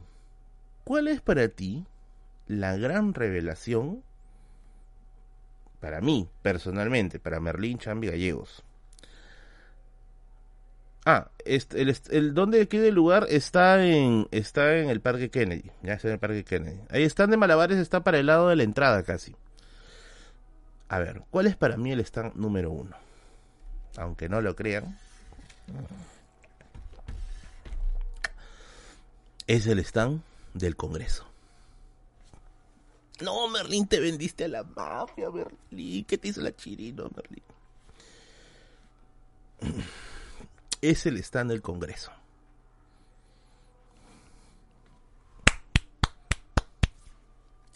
Me quito el sombrero ante el stand del Congreso. Esta vez se nota que sí han tenido ganas de atender. Esta vez sí siento que han tenido ganas de atender. A ver, les explico, les justifico por qué yo creo que el stand del Congreso, para mí, fue el mejor, es el mejor stand ahorita de la feria. Editorial La Mermelada, y pensé que diría publicidad. A ver, yo sé que muchos estamos peleados con el Congreso, me incluyo, ¿ya? Pero quiero principalmente ser una persona neutral y separar el trigo de la paja el Congreso publica muy buenos libros de historia. Y aquí viene lo más interesante. Baratos. Baratos. Eso es... Merlín Pestañez y estás amenazado. no, hay que reconocerlo. Yo sí lo reconozco. Yo puedo estar muy en desacuerdo con el Congreso, totalmente. Pero su fondo editorial es muy bueno. Y lo más importante, es barato. Es muy barato. Miren, para mí la gran revelación ha sido, uno, han publicado una colección de testimonios de viajeros en la época de la independencia del Perú. Ese libro no lo he visto en venta la vez pasada que fue la FIL. Lo he visto recién en este de acá. Dos, ese libro está 50, 60 soles, creo. Que créanme que es muy barato para la calidad de información que tiene. Dos, tienen los dos tomos de la biografía de San Martín y de Bolívar Scarlett O'Fellan nuevamente muy baratos. Creo que está algo de 50 soles cada uno. Y créanme, para la calidad de la que está ese libro es muy bueno. Yo compré una biografía de esas a 100 soles. Me, me metieron la rata con ese libro. Pero bueno, ya está hecho. 3. Han sacado del almacén tomos de las haciendas y pueblos de Lima. Esto solamente para conocedores. Ojo, solamente para conocedores. Los libros de Fernando Flores Zúñiga de las haciendas y pueblos de, Lima es una colección muy difícil de completar. Muy, muy difícil de completar. Ahora, yo tengo la colección completa. Toda, toda, toda. Me ha costado tres años juntarla. no tanto por el tema de los precios, sino porque no habían algunos tomos. Esta vez han sacado tomos que ya son muy difíciles de encontrar. Por ejemplo, tienen el tomo 5 y tienen el tomo 3, que son tomos muy difíciles de hallar.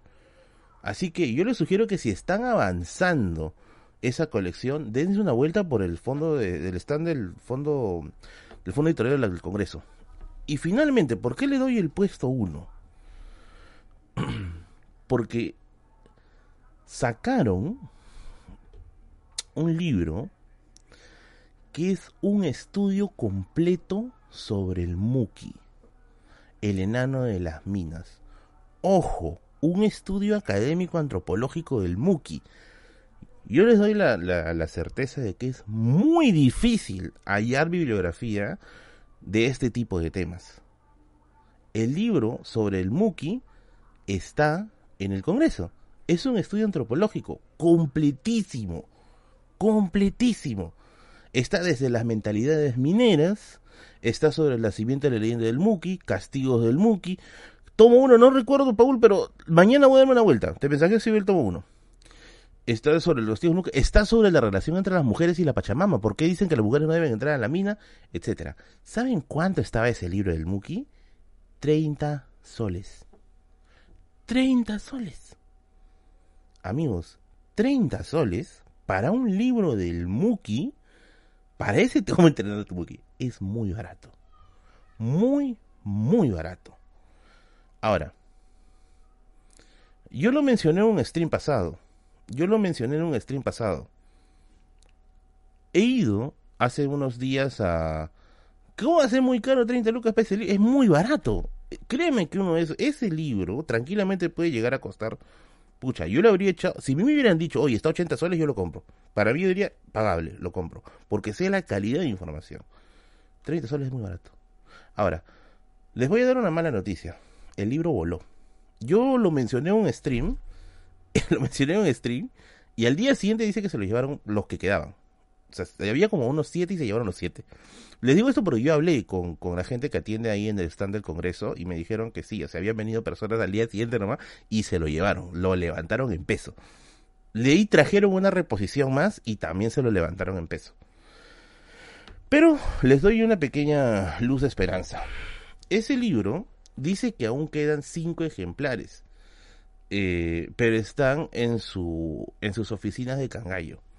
Ojo, creo que quedan 5 o 6 ejemplares, así que si vas a ir a la feria es probable que ya no lo encuentres. Tendrías que irte de frente a Cangallo, a sus oficinas en Cangallo. Ahí dice que tienen todavía unos 5 o 6. Porfa, no hagas la, de, no hagas la, de, la del acaparador, pero no te compres los 5 para revenderlo. Cómprate uno el que necesitas y deja el resto de la gente que lo va a querer. Porque ya me ha pasado en otras ocasiones que hay gente que va y se lo compra todo. ¿Por qué? Porque ahí lo van a revender lo revenden a, el cacamana por ahí. Compren el que necesitan, ¿ya? Compren el que necesitan. ¿Quieren que les muestre cómo es el libro del Muki? ¿Quieren que les traiga el libro del Muki? A ver, dígame, dígame, bebés. Dígame, mis babies. Dígame, dígame. Bucines son bucines, dicen. Vamos a traer el libro, ¿ya? Oh, me duelen mis viejos huesos.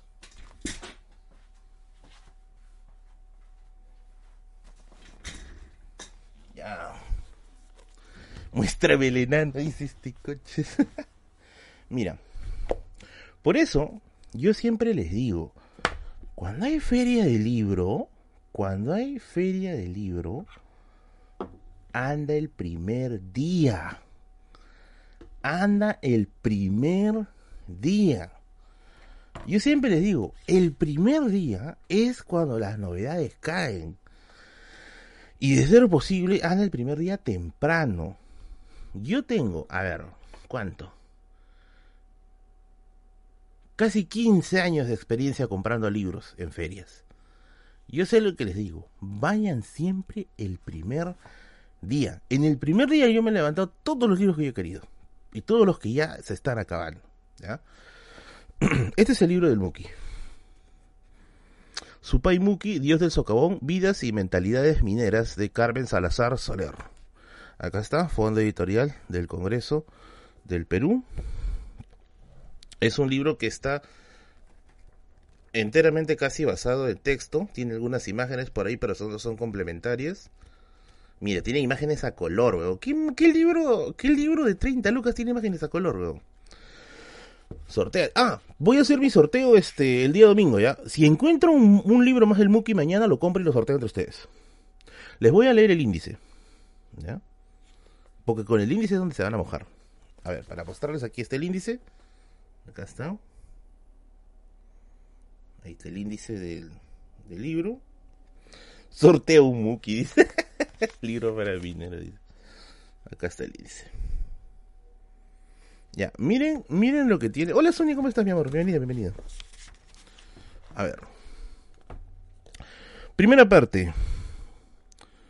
Julcani, un mundo pequeño, un poco de historia, minero de Julcani, la búsqueda de los mineros, el mundo del campamento minero. Segunda parte, el descenso a las entrañas de la tierra, el mundo de abajo, trabajo y vida cotidiana. Más allá del trabajo minero, así es la vida del minero. Runa y minero, el runa, el minero, la mina, un trampolín a la modernidad, entre dos mundos, el minero y el campesino. En la tercera parte ya se pone rica la cosa. La divinidad de las tinieblas, rasgos físicos, atributos, Dueño y guardián de la mina, ambigüedad, hambriento, fecundo y generoso, su historia según los mineros, habla del Muki, los duendes europeos y las divinidades prehispánicas, las raíces del Muki, las relaciones de los mineros con el Muki, pactos individuales, rituales colectivos, en búsqueda de las fuerzas perdidas, bebidas alcohólicas y el esperma del Muki, si así dice. Castigos del Muki, las enfermedades, las enfermedades causadas por los Mukis, el Mukiwaira y la Cutincha, Cuarta parte, Fuerzas Diabólicas y las Fuerzas Celestiales en la Mina, Las Mujeres en la Mina, La Pachamama, Juana Tintaya, El Cuerpo de una Mujer en la Mina, el Taita Guamaní, el Amaru de las Montañas y de las Minas, Las Minas y los Pistacos, Carcaya del Campo y de la Mina, Taitas y Vírgenes, el mundo cristiano, las Taitas, las Vírgenes, quinta parte, mitos sobre los orígenes de los metales, Sulfuro y Limli, Inti Yapa y la rana, la rana y los cuatro hermanos, Inti Yapa, Quilcacha, Tuta y finalmente la onda del Inca. 30 soles, hermano, 30 soles. Por eso le digo, por eso le digo. La Wikipedia. sí, la Wikipedia dice. Por eso les digo, esto estaba el primer día. Esto estaba el primer día. Estaba el primer día. Por eso. Cuando el tío Martín les da un consejo, tómenlo. Porque todos mis consejos se basan en la experiencia. Y hagamos algo.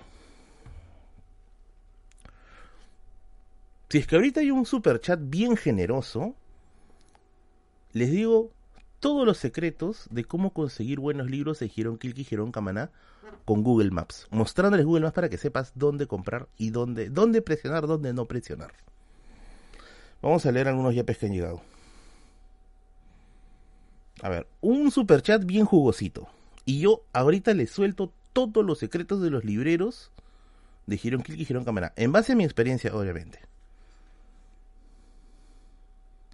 Uy, a ver, Carlos dice, una consulta, ¿en qué libros específicamente puede sobre la extirpación de los tres en Sudamérica? Pierre Duyol, la extirpación de los tres en el Perú, que es el libro más grande que hay. Es el libro más grande que hay.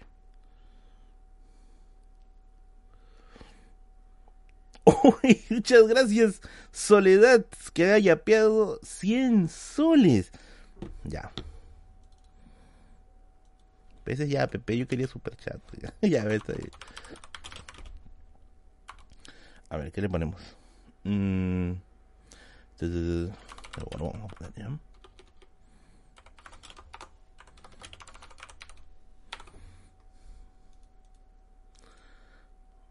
Ya. Hace tiempo quería hacer esto.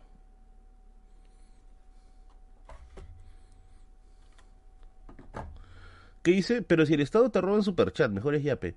Miren, les voy a hacer yo en francos, ¿ya? En Yape es cierto, llega todo normal, o sea, llega todo en cantidad completa.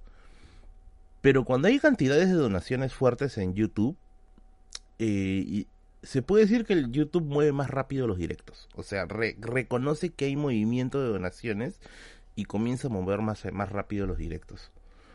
Por eso es que ahí es el, el tema. El tema.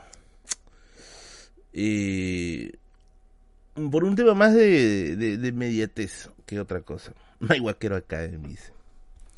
Obvio.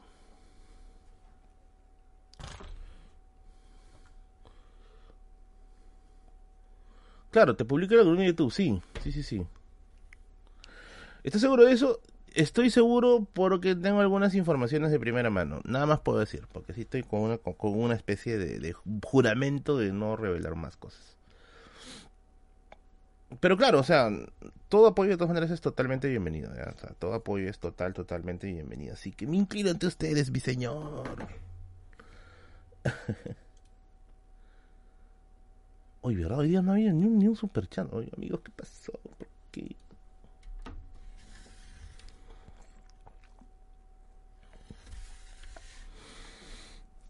Lo promociona más sí. O sea, es una realidad. Yo quiero servir el Muki. Uh, pucha, Suni. Voy a tratar de encontrarlo porque sí está bien pedido. O sea, mi gran error. mi gran error. Ah, muchas gracias, Soledad. Muchas gracias a ti, mi amor. Gracias por sostener acá el stream, precioso mi gran error fue no haber comprado un par de libritos más para sortear. O sea, yo lo compré, me emocioné, solté la información y al día siguiente, ¡fum! se fueron a levantar los libros del Muki. Pero oigan, tienen que hacerme caso cuando yo les digo que a la feria se va rápido. O sea, a la feria se va al toque. No puedes perder tiempo y decir, mira, ¿sabes qué? No, mañana, que pasado, que mi abuela va a dar a luz hoy día, que etcétera, ¿no? O sea, ni bien te enteras que hay feria, Chapa tu Cabify y muévete lo más rápido posible. Descarga la app y muévete sin complicaciones por toda la ciudad, ya que con Cabify tienes la seguridad garantizada, ya que todos sus carros están con revisión cada seis meses y todos sus choferes están correctamente identificados. Muévete seguro con Cabify. No todos vivimos en Lima, hoy. Hoy, check to life. En regiones es donde yo me he conseguido mejores, mejores libros. En regiones es donde yo he conseguido muchos de los buenos libros que tengo. ¿Saben por qué? Porque regiones tienen menos competencia. Mira, si yo viviera, por ejemplo, no sé, en Ayacucho, o si yo viviera, no sé, en, Huancayo, y sé que hay feria de libro, puta, yo me amanezco. O sea, yo me amanezco. Porque ahí tienes mucha, mucha menos competencia. En Lima tú me echas con todo el mundo. Yo aquí en Lima yo tengo que me echarme con libreros, coleccionistas, intelectuales, historiadores, etcétera, en general. En regiones es más complicado. O sea, no tienes, perdón, en regiones es un poco más sencillo porque no tienes tanta competencia. Es más sencillo encontrar libros raros allá. En las ferias, obviamente, ¿no? En las librerías sí no, no tengo mucha fe, pero en las ferias sí. Entonces, el secreto de sacarle el jugo a una feria es irte tempranito. Tempranito, tempranito, tempranito. Ni bien abra la feria, vas, ¿no? ¿Qué dice? O sea, si quiero comprar Lima tengo que ir con cuchillo y pistola, dice. Tienes que ir tempranito. Ah, dicho sea paso, amigos y amigas, el Fondo de Cultura Económica está de vuelta en la biblioteca de Merlín. Les aviso de que el Fondo de Cultura Económica está en la Feria del Libro Ricardo Palma en el stand 7. Y hasta este día domingo hay 30% de descuento.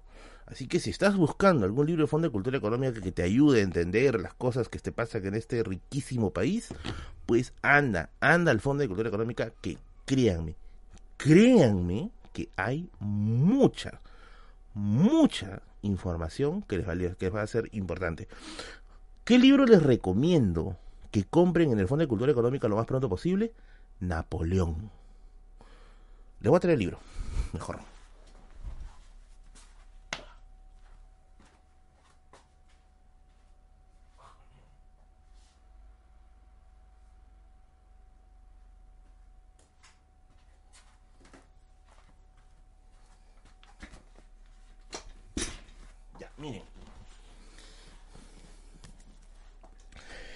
Esta biografía de Patrice Gunifi de Napoleón Bonaparte es un tomazo. Su precio está en ciento y algo, pero ahora aprovechen que hay 30% de descuento en el Fondo de Cultura Económica. Así que dense una vuelta porque a raíz de la película este libro ha volado, ha volado bastante. El otro libro que les recomiendo que se lo lleven de una vez con este libro te mojas y mañana me pisas el Fondo de Cultura Económica.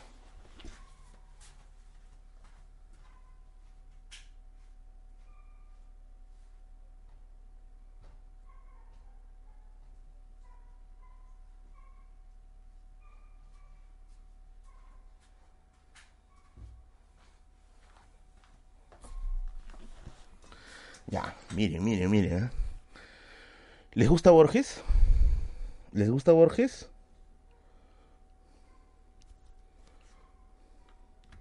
Hola Celia Díaz, muchas gracias, muchas gracias. Ahorita respondo, ahorita respondo.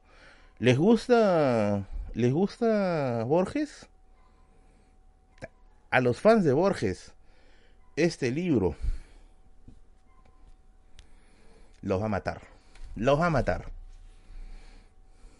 El Fondo de Cultura Económica, que tiene 30% de descuento en la Feria de Ricardo Palma, ha sacado un diccionario completo completo de Borges. Todos los términos que Borges utiliza en sus cuentos están en este diccionario. Es el diccionario definitivo sobre Jorge Luis Borges. Palabras como Aleph, senderos que, que se bifurcan, Asterión, ¿no? Está aquí. Es Borges Babilónico. Una enciclopedia sobre Jorge Luis. Es un diccionario de Jorge Luis Borges. Todo, todo, todo está aquí. Aprovecha que hay 30% de descuento en su librería, en su stand de eh, la Feria del Libro de Ricardo Palma, en el Play Kenny, stand número 7. Y te aviso que quedan pocos. Muy, muy pocos. Y las próximas semanas, que vamos a estar con el Fondo de Cultura Económica aquí en este canal, van a llegar nuevas novedades desde México. Así que agárrense, porque Televisa presenta. No, mentira. Agárrense, porque se vienen novedades en libros de historia. Estén pegados a los streams del canal, porque saben que aquí estamos con todos los chismes libreros en general. No, sí, yo cuando vi el Borges Babilónico, yo me mojé. Yo dije, uff, uff qué tal libras. Me mojé de sudor, por si acaso. Me mojé de sudor. Eric Reina, bienvenido, bienvenido. Me mojé de sudor. Estaba sudando y mojé el polo. A buena hora. Están mis amigos de la lavandería Yumpajani. Así es.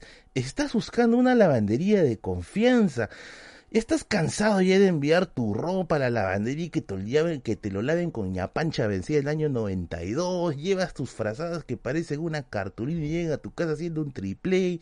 Te tratan mal la ropa, te la manejan completamente, completamente de mala manera. Pues esto se acabó. Esto, abajo la casta de lavanderías improvisadas, carajo.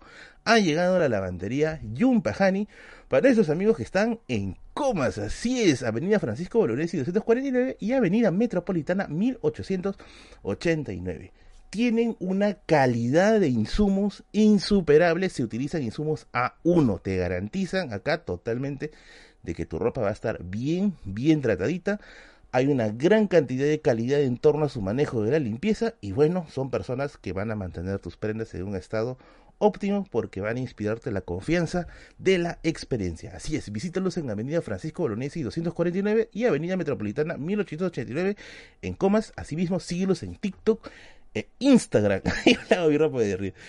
y aquí puedes tener también su contacto 932-586-332 Lavandería Boutique Yumpa Hani en Comas. Así que amigos que me observan allá desde, desde el antisuyo, Vayan a lavar su ropa con el amigo de Yumpahani que te va a tratar tu ropa, pero como dioses. Aunque sí, yo te conozco, tienes el que hace cola para comprar su ropa en Ripley y lo estás lavando en el río. No, tienes que tratarlo bonito, tienes que tratarlo chévere. Tienes que tratar tus prendas con muchísima calidad.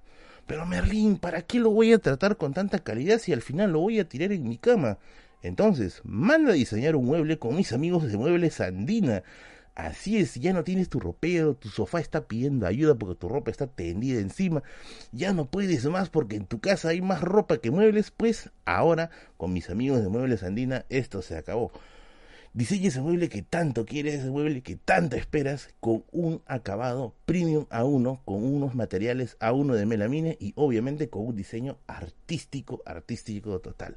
Mis amigos Muebles Andina cuentan con una gran experiencia en diseño de muebles, ya que todos sus trabajos tienen un gran respaldo de clientes satisfechos. Mensajeros a los números que aparecen aquí en la publicidad y no olvides de decirle que vienes de parte de la biblioteca de Merlín. Así es, oh yes. Oh, yes, oh, yes, oh, yes. Para que estés aesthetic. Y ya no estés de ahí pathetic. Así es. Vamos a leer los yapes. Yo guardo mi ropa en huele de metal.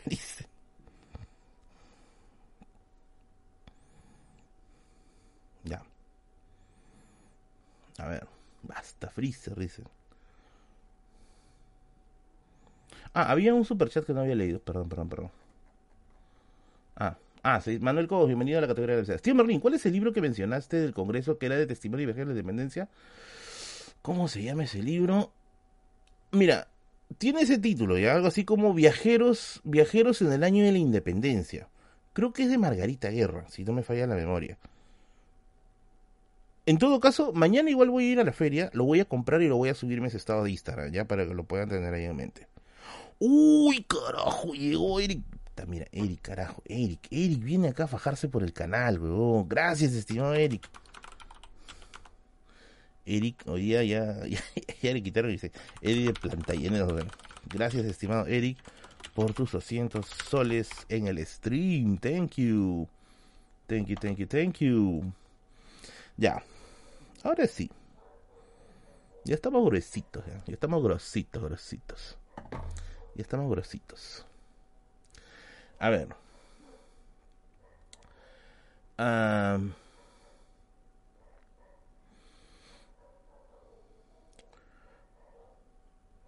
Por favor, anoten bien, anoten bien lo que les voy a decir hoy día, porque no lo voy a volver a repetir. Probablemente me voy a ganar algunas antipatías de amigos libreros, pero es un precio que estoy dispuesto a aceptar. Les voy a decir, les voy a hacer un recorrido por Amazonas y Quilca ¿Qué dice? Eso no es nada, espera que llegue a Perú, Merlín. Eric, vas a tener que vaciar tus cuentas. ¡No! ¡Zuni! A Zuni yo le creo, a Zuni yo sí le creo. Mucha. Ya, yo quiero ver esa batalla épica de Mesera. Zuni, vuelve pronto, por favor. Ya, a ver.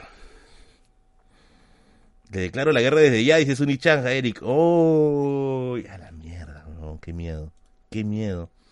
Pero ¿quiénes somos nosotros para juzgar? A ver, Quiero hacer un disclaimer, ¿ya? Primero, antes, ahora sí, en serio, en serio, en serio. Lo que yo voy a contar ahorita no es ni patrocinado por nadie, ni a favor ni en contra. Dos, todo lo que voy a contar ahorita es resultado de años, de años de comprar libros en estos lugares.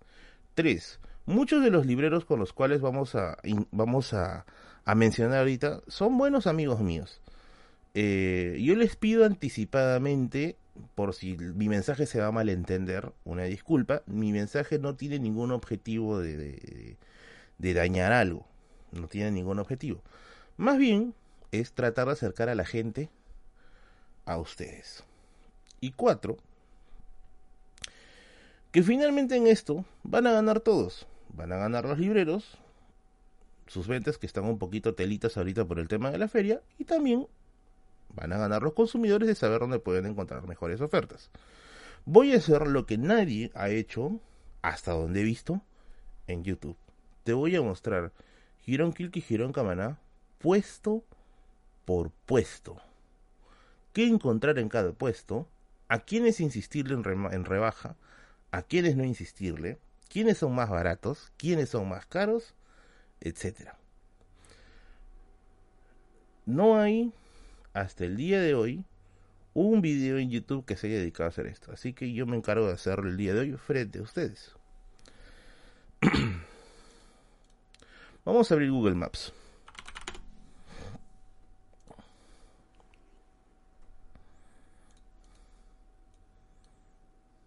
Cierren el stream. ya.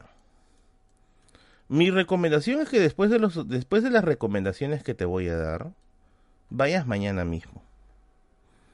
Merlin, ¿por qué estás soltando todo esto? Porque yo ya conseguí prácticamente todos los libros que he querido. Ahora me corresponde ser generoso con ustedes, porque ustedes han sido muy generosos conmigo. Ucha, carrera cruzada no vas a alcanzar, amigo, es bien difícil. Ya. Nuevamente, quiero aclarar que ustedes han sido muy generosos conmigo en mi canal y yo también quiero devolverles parte de esta generosidad. Y parte de esta generosidad es mostrarles los secretos mejores guardados del mundo librero.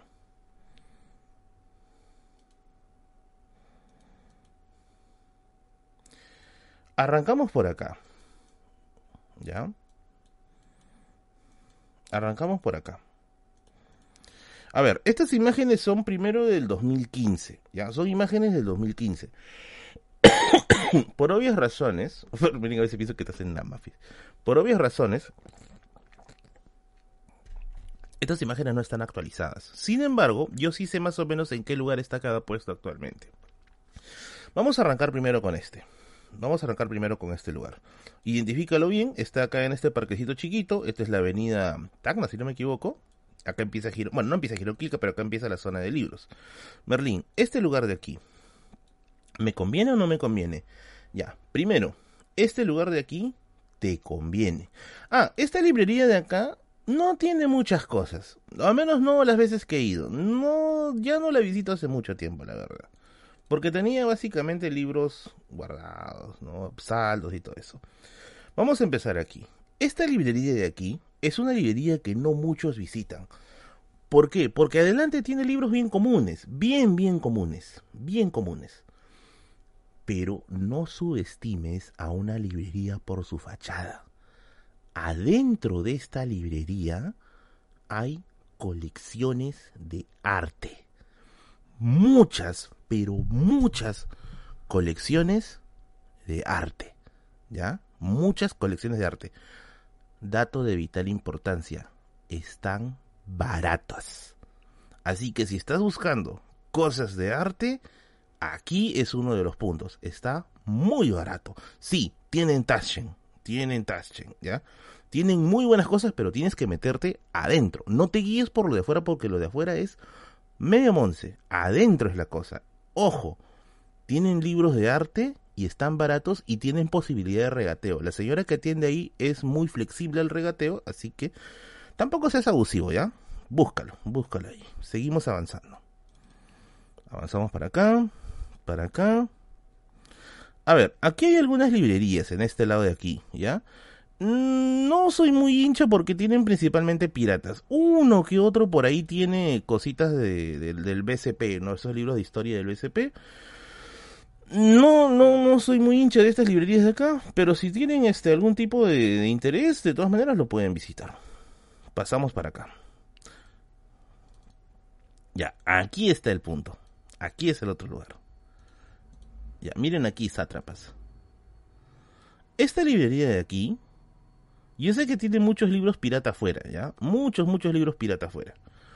Sin embargo, cuando tú hablas bien con el señor, el señor que conoces es un señor que está en una especie de muletas. Muy amable el señor, siempre me ha atendido muy amablemente. Adentro, adentro de ese local, hay bastantes libros originales. Pero tienes tú que consultarle. O sea, no, no es que lo vas a ver ahí afuera, tienes que consultarle.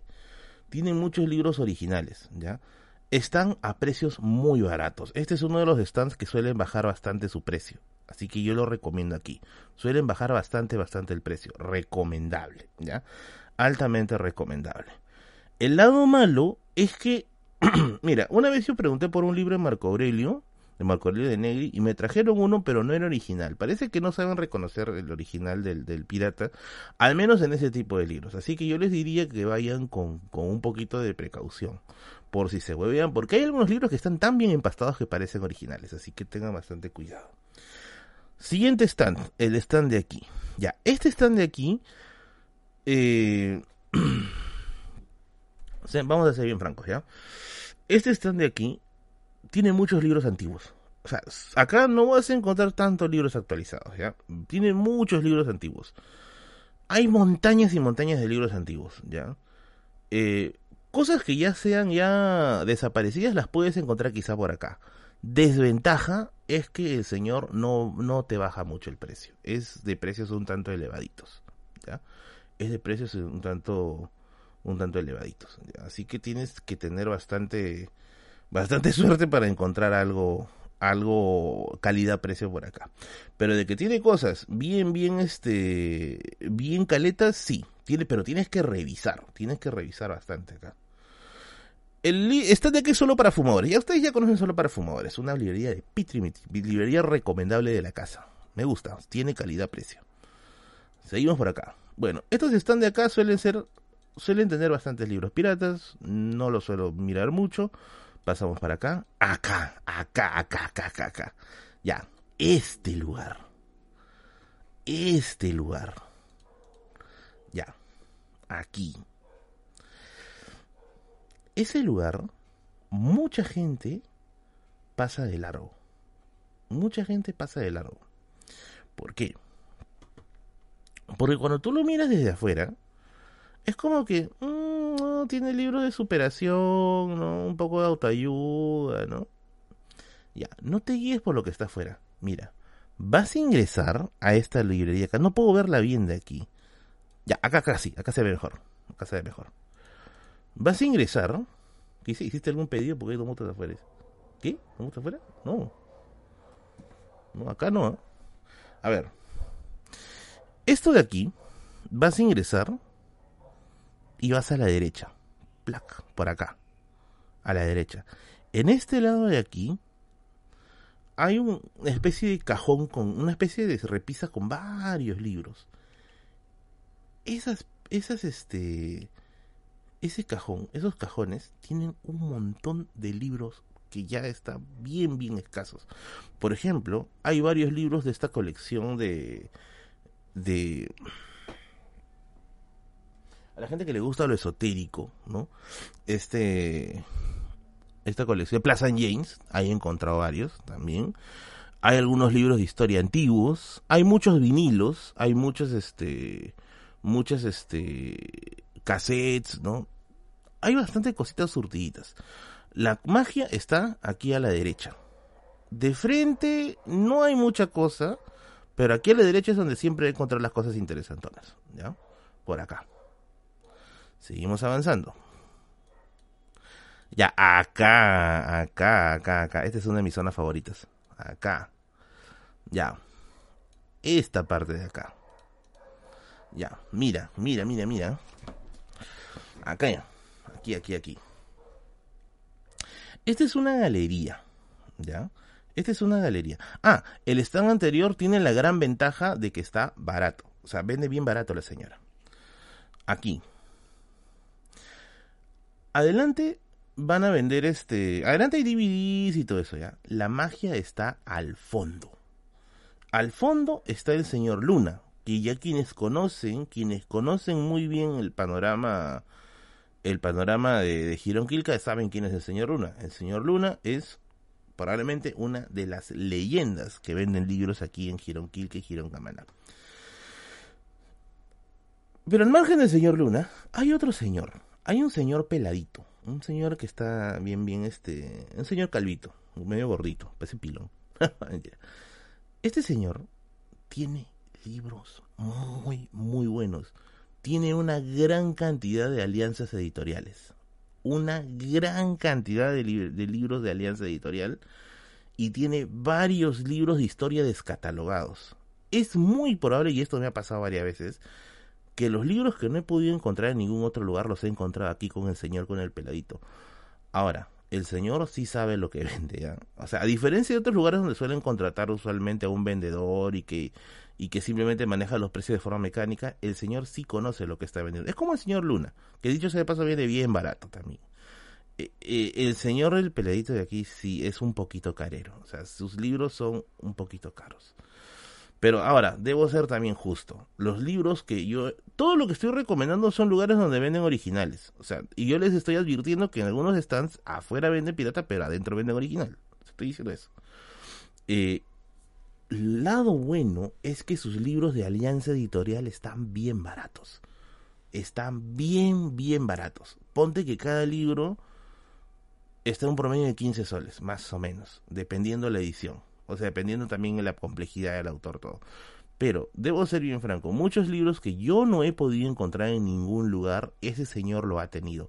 Ese señor ha tenido la, la, los tomos que me faltaban de la colección de Fernando Flores Zúñiga, de Pueblos y Haciendas del Perú ese señor lo ha tenido. ¿Me enyucó un precio grande? Sí, pero yo debo ser bien franco, no lo iba a encontrar en otro lugar. Así que yo les aconsejo que si encuentran lo que les interesa de este señor, conversenlo bien. El señor, su margen de regateo es muy bajo. Te va a regatear 5 soles, pucha, 10 ya exagerando, ¿ya? Y eso ya es mucho. Pero es bien complicado, muy, muy complicado. Seguimos avanzando. Eh, estos locales son más o menos genéricos, a veces hay, a veces como que no hay. Eh, aquí te venden, aquí he visto piratas principalmente. Y una vez me han tratado feito acá, así que acá no vengo. Ya, aquí, aquí, este es el stand de Sakura. Este es el stand de Sakura, acá. Un saludo para la amiga Sakura, creo que ve mis directos. Sakura es una vendedora de libros. Eh, la parte de adelante tiene muchos libros de historia. Acuérdate bien, su, su, su, local de libros está al costado de acá, estos señores zapateros. Está al costado de los señores zapateros de aquí.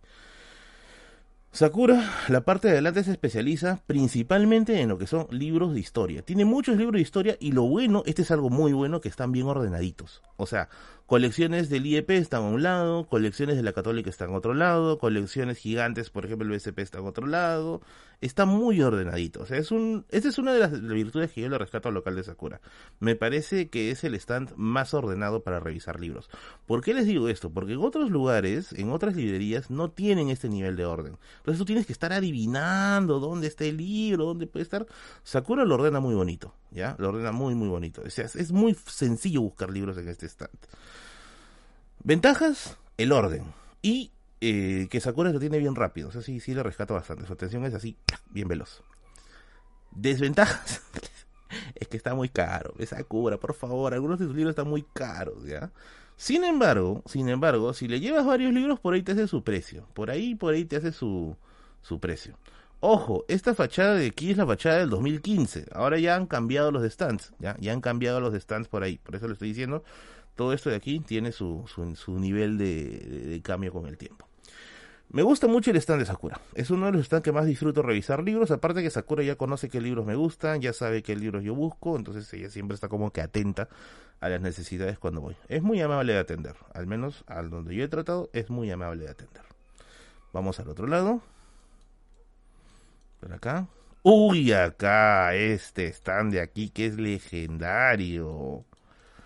Ay, carajo, enfócate bien ya. Este están de aquí. Este están de aquí. Espérate. ¿Es este de aquí? Sí, es este de acá. Amigos y amigas, les presento el legendario stand del señor Mario. Mario es uno de los libreros más de élite más de élite que ha tenido, que, que, que, ha, pisado Giron Kilka. Yo entiendo que hay mucha gente que está a veces medio peleadita con la librería de Mario, ya, está medio peleadito con la librería de Mario, porque a veces el señor Mario tenía un poquito, un trato un poquito complicado, ya, un poquito complicado, complicado, complicado. Pero debo decir que sus libros nunca me han decepcionado. El señor Mario era conocido por tener muy buenos libros de historia muy, muy bueno. Probablemente ustedes lo conocen. Es el stand de Girón Kilka que tiene unas fotos de Mao Zedong, de Marx, de Mariate y al fondo. Es un stand clásico, bien clásico de. Actualmente atiende su hijo, el joven Alexander, a quien le mando un cariñoso saludo, que es un amigo mío. Eh, y sigue el legado de su papá. Es una librería a la cual yo aprecio mucho, quiero bastante, quiero muchísimo y me llevo muy bien con, con la gente que atiende aquí, con, con el amigo Alexander sobre todo. Vamos a las ventajas y desventajas. Ventajas. Si el stand del señor Peladito tenía cosas raras, este yo creo que es el otro stand que también tiene cosas muy, muy raras. Es porque son rojos, dice Roy. la cabeza le da para eso, mamá puta madre. Eh, tiene cosas muy raras. Muy, muy raras. ¿ya?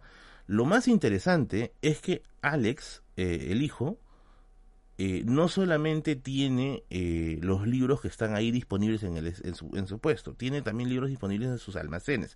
Así que si tú les mandas una foto del libro que estás buscando, es muy probable, muy, muy probable que te lo vaya a encontrar. Ya anteriormente Alexander me ha encontrado varios libros que para mí han sido muy difíciles de hallar, así que yo les tengo bastante, bastante respeto.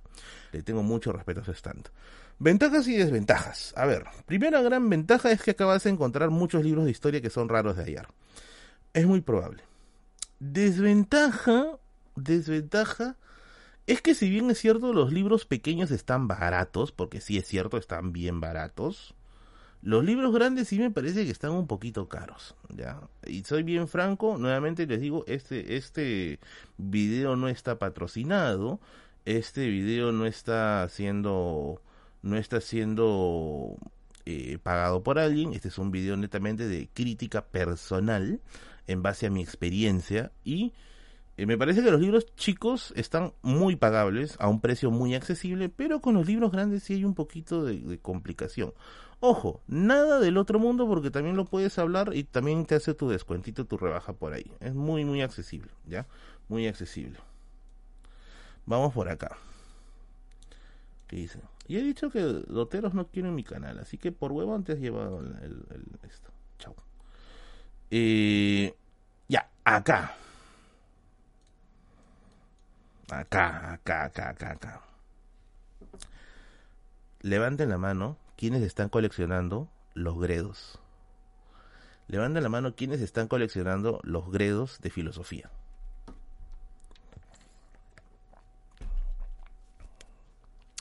A ver, levanten la mano quienes están coleccionando los gredos de filosofía. Ya. Este stand de aquí principalmente vende libros de colecciones y revistas. Gracias, Eric. dice, no, Merlin, hay dos motos afuera de tu casa de parte de Kilka. Dice, nota. Uy, a ver, Eric le contesta a Suni. Suni, para hoy sin polo. Para alcanzarme tendrás que encontrar el paititi. A la mierda. Se viene la real mecha de mecenas, ¿ah? Se viene la real mecha de mecenas. Ya, a ver. Aquí.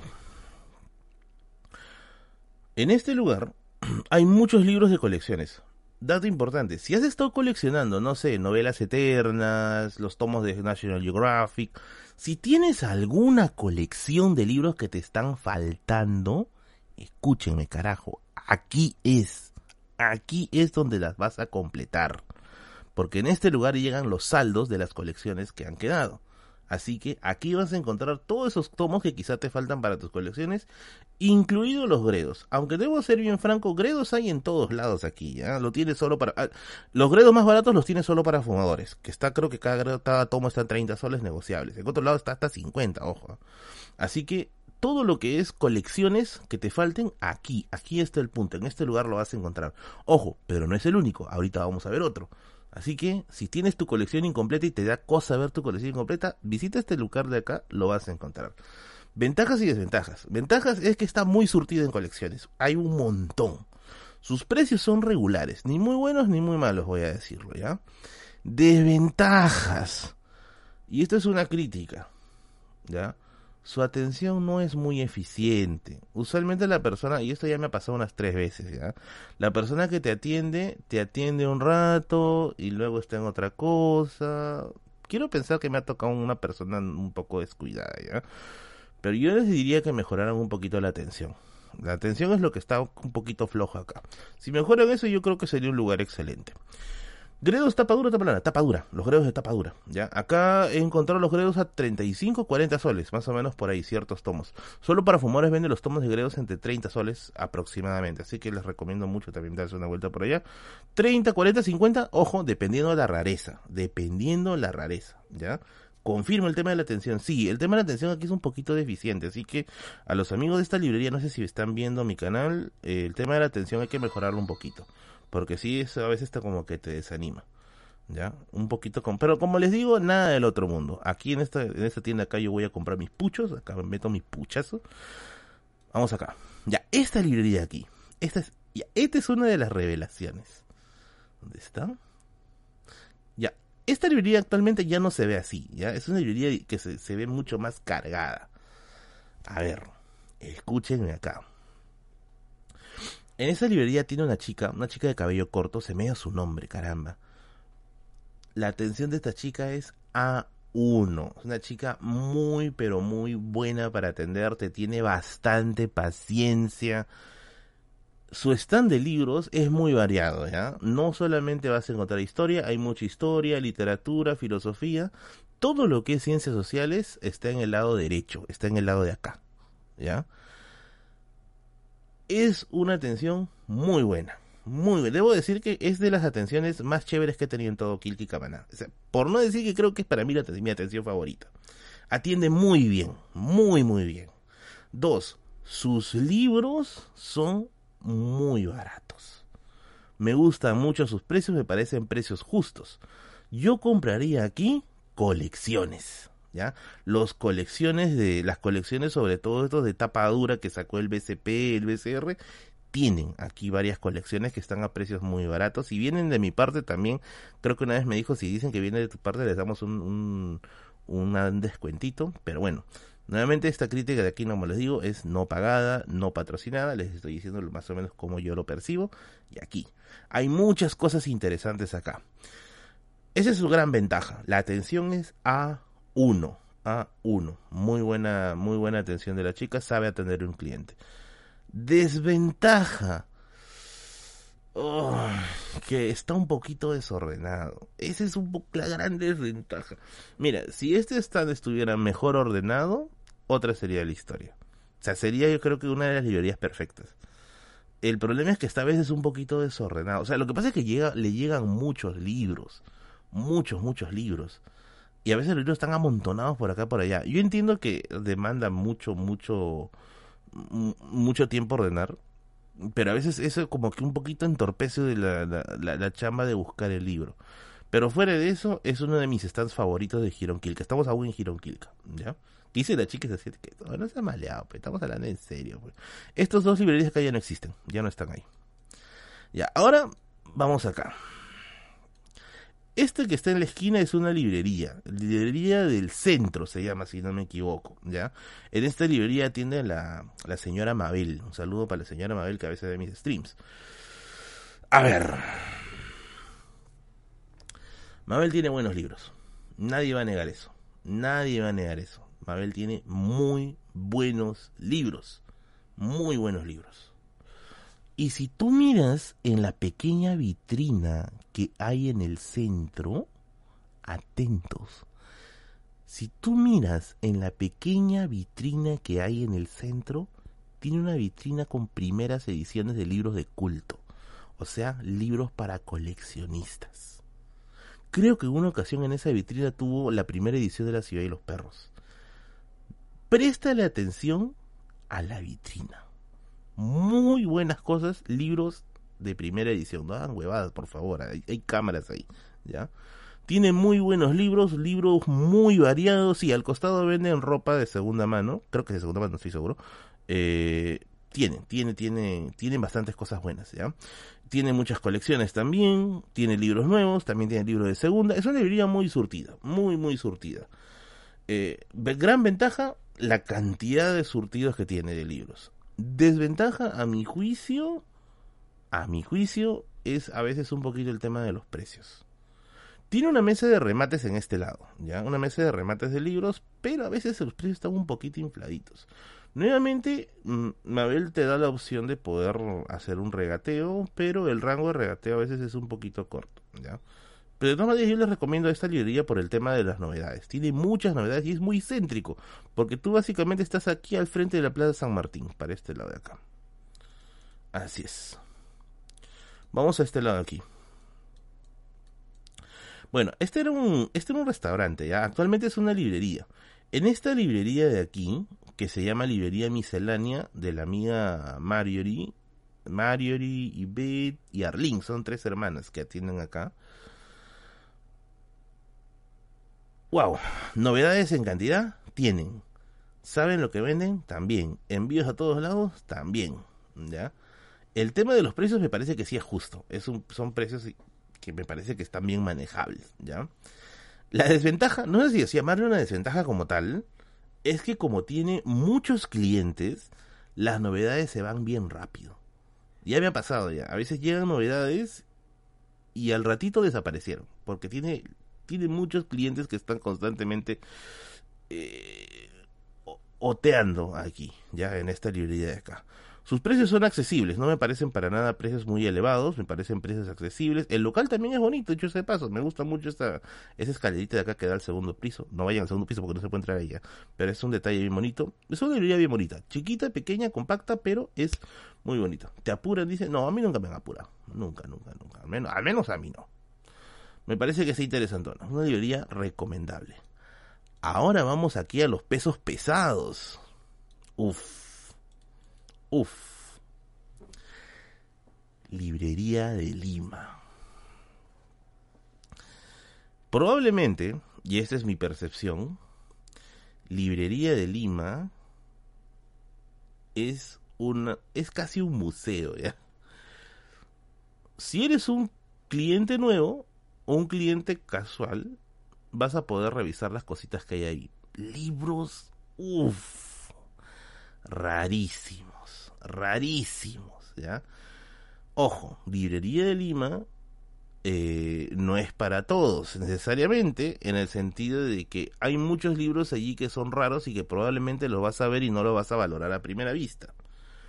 Eh, los precios son manejables, me parece que son manejables. Eh, Jean Paul es una persona muy abierta al diálogo tiene momentos en los que hay este mesas de descuentos. Yo les aconsejo que estén atentos cuando hay mesas de descuentos, porque cuando ellos hacen descuentos, pucha, muchos libros raros están en las mesas de descuentos. Muchos, muchos libros raros están en las mesas de descuentos. Yo he encontrado allí, eh, incluso hasta, ¿cómo se llama? Estos tomos que sacan las municipalidades de historia de sus distritos, los he encontrado allí a 10 soles y cosas que en otros lugares tú los encuentras a 70, 50, 60 soles. Entonces yo les aconsejo que estén muy atentos sobre todo a sus mesas de descuento. Creo que hacen una vez al mes, por ahí más o menos, ¿ya? Ahora, si tú ya eres un cliente de alta, alta gama, un cliente de alto rango, se te va a abrir una nueva puerta. Acá puedes encontrar libros de magia, José, aquí. Si tú eres un cliente de alto vuelo, aquí se te va a abrir una nueva puerta. Uy, ya son las 10. ¿Qué hacemos? ¿Cortamos el stream y avanzamos otro día o terminamos hoy día? ¿Qué dicen? ¿Qué dicen?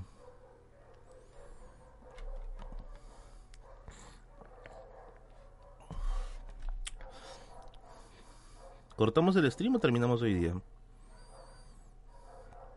Terminamos hoy día. Ya. Cierra, A ver. Si tú eres un cliente ya acérrimo, acá ya estamos en Giro ¿ya? Si tú eres un cliente acérrimo, aquí se te abre una nueva puerta. ¿Por qué?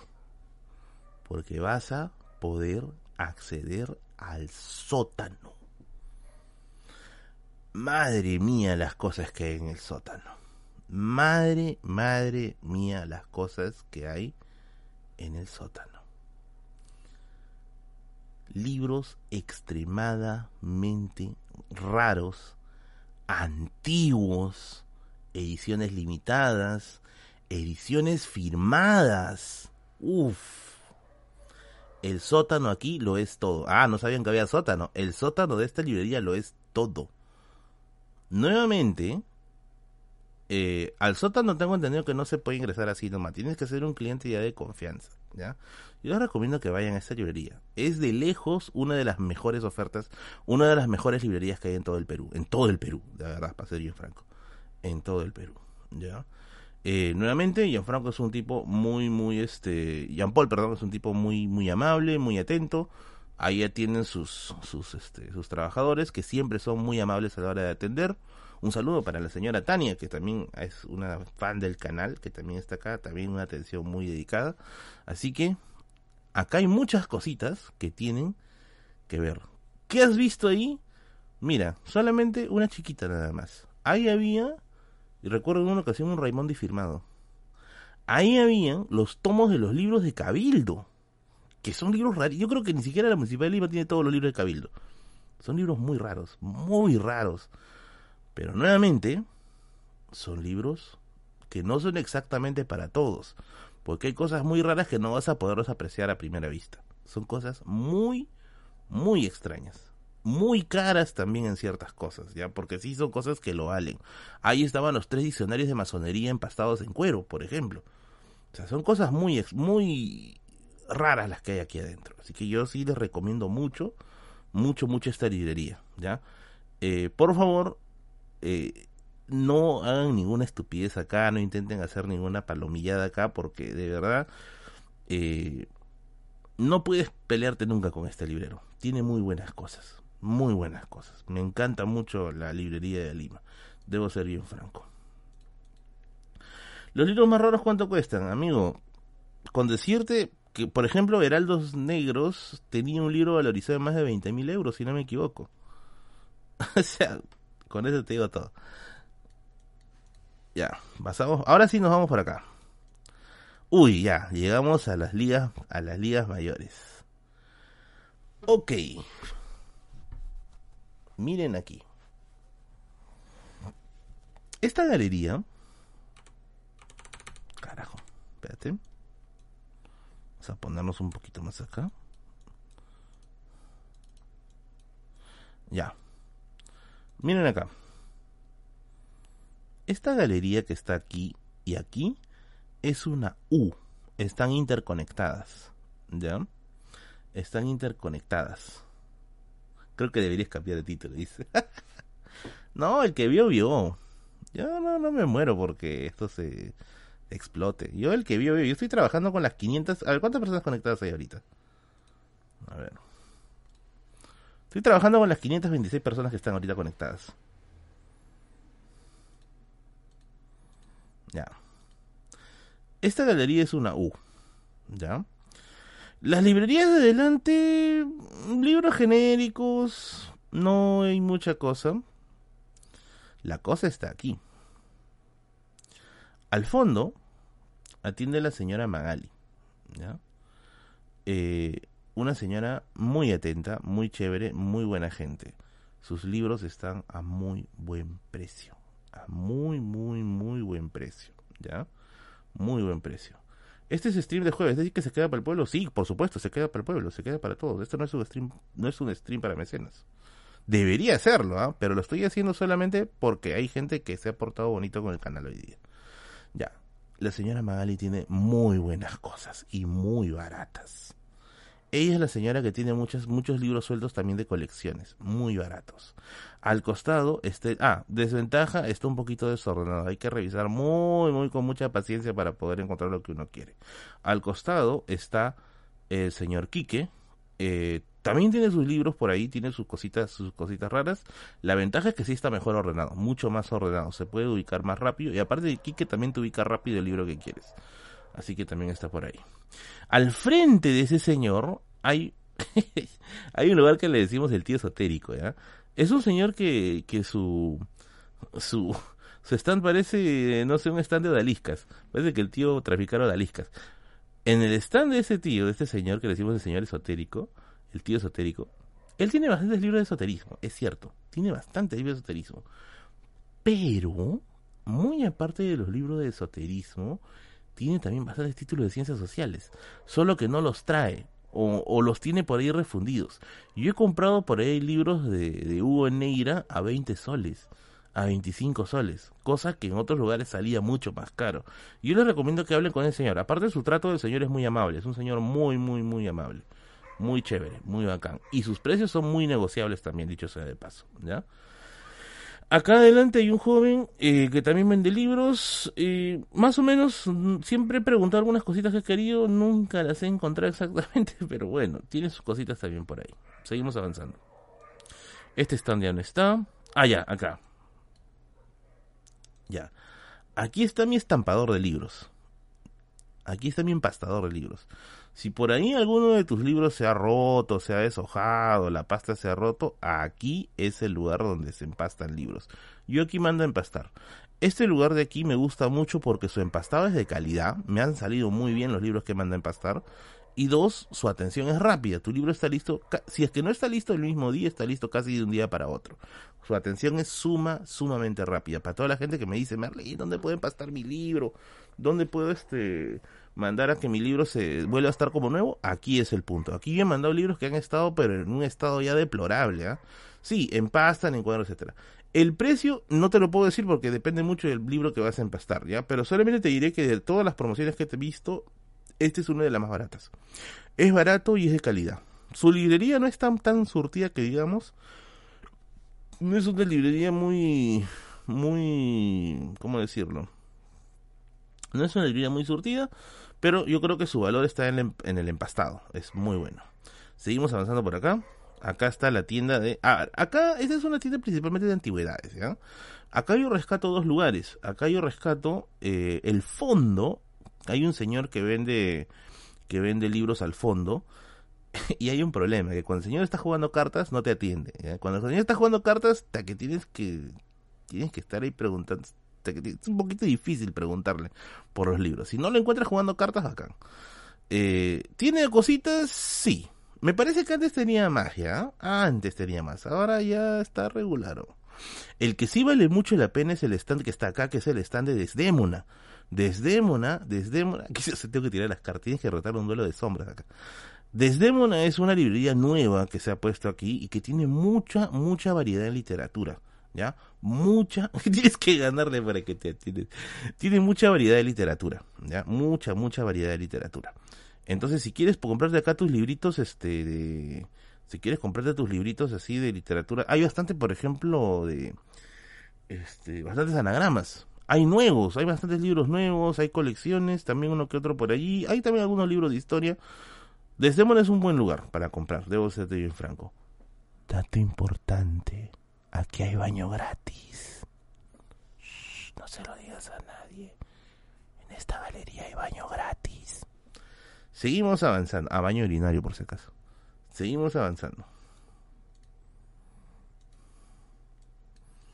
Ah, esa del baño no la sabías. Esa del baño no la sabías. esa del baño no la sabías. Hay baño gratis, claro.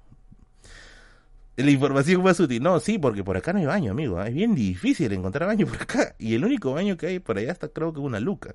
Si estás, si estás ajustado de plata, ahí hay urinario gratis al fondo. en esa galería al fondo hay urinario gratis. Por favor, trátalo bonito, no vayan a hacer caca. Ducha, dice este coche. No, pues, solamente para que vayas y me nomás. Punto. Lleva tu papel, porque no hay papel. Se las conoce todo ahí. No, sí, en ese puesto del fondo, a veces cuando el señor jugaba cartas, como que estaba más ocupado jugando cartas que, atendiendo. Sí, ya me pasó un par de veces. Así que si estás jugando cartas, tienes que tener un poquito de paciencia. ¿ya? Ahora va a estar ocupado. Ya, aquí. Aquí, aquí, sí, aquí. Ya. Esta galería me gusta bastante. Aquí atiende un señor, un viejito, que siempre lo vas a ver restaurando libros. Su galería es bien conocida por una razón, porque el señor tiene una cantidad de vinilos bien generosa en el medio y usualmente está escuchando música clásica. Es muy probable que cuando estés caminando por esta calle escuches, su, su, escuches la música salir de ese local y te va a atraer, te metes. La variedad de libros del señor no es muy buena que digamos. Tiene por ahí sus cositas, ¿no? Una que otra por ahí. Un poquito careritos. Pero acá el señor tiene una de las cosas que no vas a encontrar en otro lado. ¿Han visto mi video de los documentos Michinelli? A ver, si es que no has visto mi video de los documentos Michinelli, se supone de que creo que fue inicio de los 90 se encontró supuestamente una nueva crónica llamada Los documentos Michinelli que mencionaban de que eh, los españoles habían intentado envenenar a, la cúpula inca. Y este envenenamiento cambia totalmente la historia de la conquista. También se mencionaba de que la eh, Guamampoma no había sido el autor original de los dibujos, que habían ilustraciones nuevas, etcétera. Ya, los documentos Michinelli están vendiéndose aquí. Ojo, los documentos Michinelli se están vendiendo aquí. Ah, esa no la sabías. No lo venden en otro lugar. solamente lo venden aquí. Solamente se venden aquí. Si tú quieres acceder a la fuente directa de los documentos Michinelli, se vende aquí. Su precio es de 30 soles aproximadamente.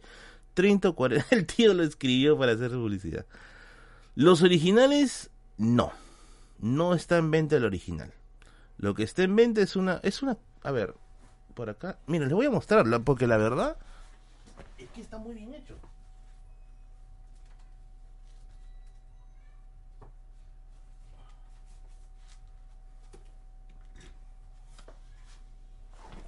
No sé qué nivel de piratería será esto, pero a ver, vamos a poner la, la imagen grande.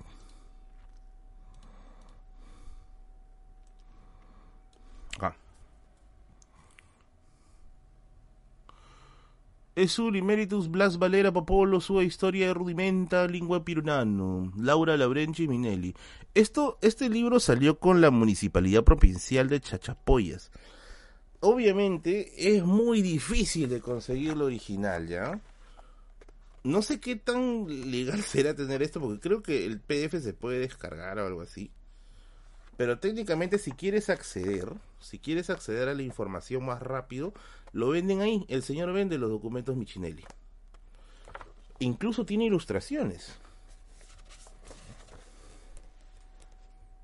Ahí está. Así que si has visto mi video de los documentos Michinelli, uff, te va, te va a gustar, te va a gustar, porque esta es la fuente primaria, ¿ya? Esta es la fuente primaria. Como les digo, creo que este tipo de documentos que sacan las municipalidades eh,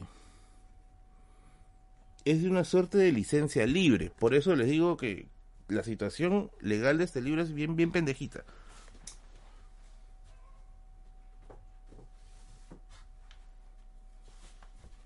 Pero bueno, ahí está el libro de los documentos Michinelli.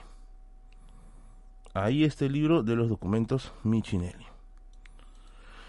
Yo creo que solamente por eso, yo creo que solamente por eso ya esta librería es una librería bien especial. Porque no hay en otro lado. O sea, tú te matas buscando los documentos Michinelli y no la, no la, no la consigues. Es bien complejo de encontrar. Ya, acá. Este de aquí. Al costado del señor de la música clásica, los documentos Michilo de risa. Dice, me perdí, ¿qué libro es? Mira mi video de los documentos Michinelli. Ahí te vas a enterar qué, libro es ese. Ya, mira esta librería acá. Hay una librería que afuera tiene pósters, un montón de pósters. Se mantiene así hasta el día de hoy, ¿ya? Si tú ingresas, primero ten cuidado con este desnivel. Yo me caigo de hocico dos veces acá. Ya, ten mucho, mucho cuidado con este de acá. Dice, ¿recomiendas comprar libros en Crisol? Si es que los tienes los que quieres, sí, ¿por qué no? Espera siempre las ofertas de 3x2. Esas, Crisol tiene varias, varias veces que hace esas ofertas de 3x2. Primero tenga mucho cuidado con este lugar porque aquí tiene un desnivel que es casi invisible. Yo me de hocico dos veces acá. Dos, el señor tiene muchas revistas. Muchas, muchas revistas. Si estás buscando cómics, eh, novelas gráficas, revistas, aquí es uno de los puntos. Ojo, el señor vende barato el señor vende bien, bien baratito. ¿ya? sí, yo creo que sí es muy pagable, muy, muy pagable. Yo hoy me compré algunos condoritos, me acuerdo. Me costaron creo que 5 soles más o menos cada condorito. Y que eran condoritos relativamente grandes. Entonces, yo sí los recomiendo aquí. Muy buena. Pasamos por acá.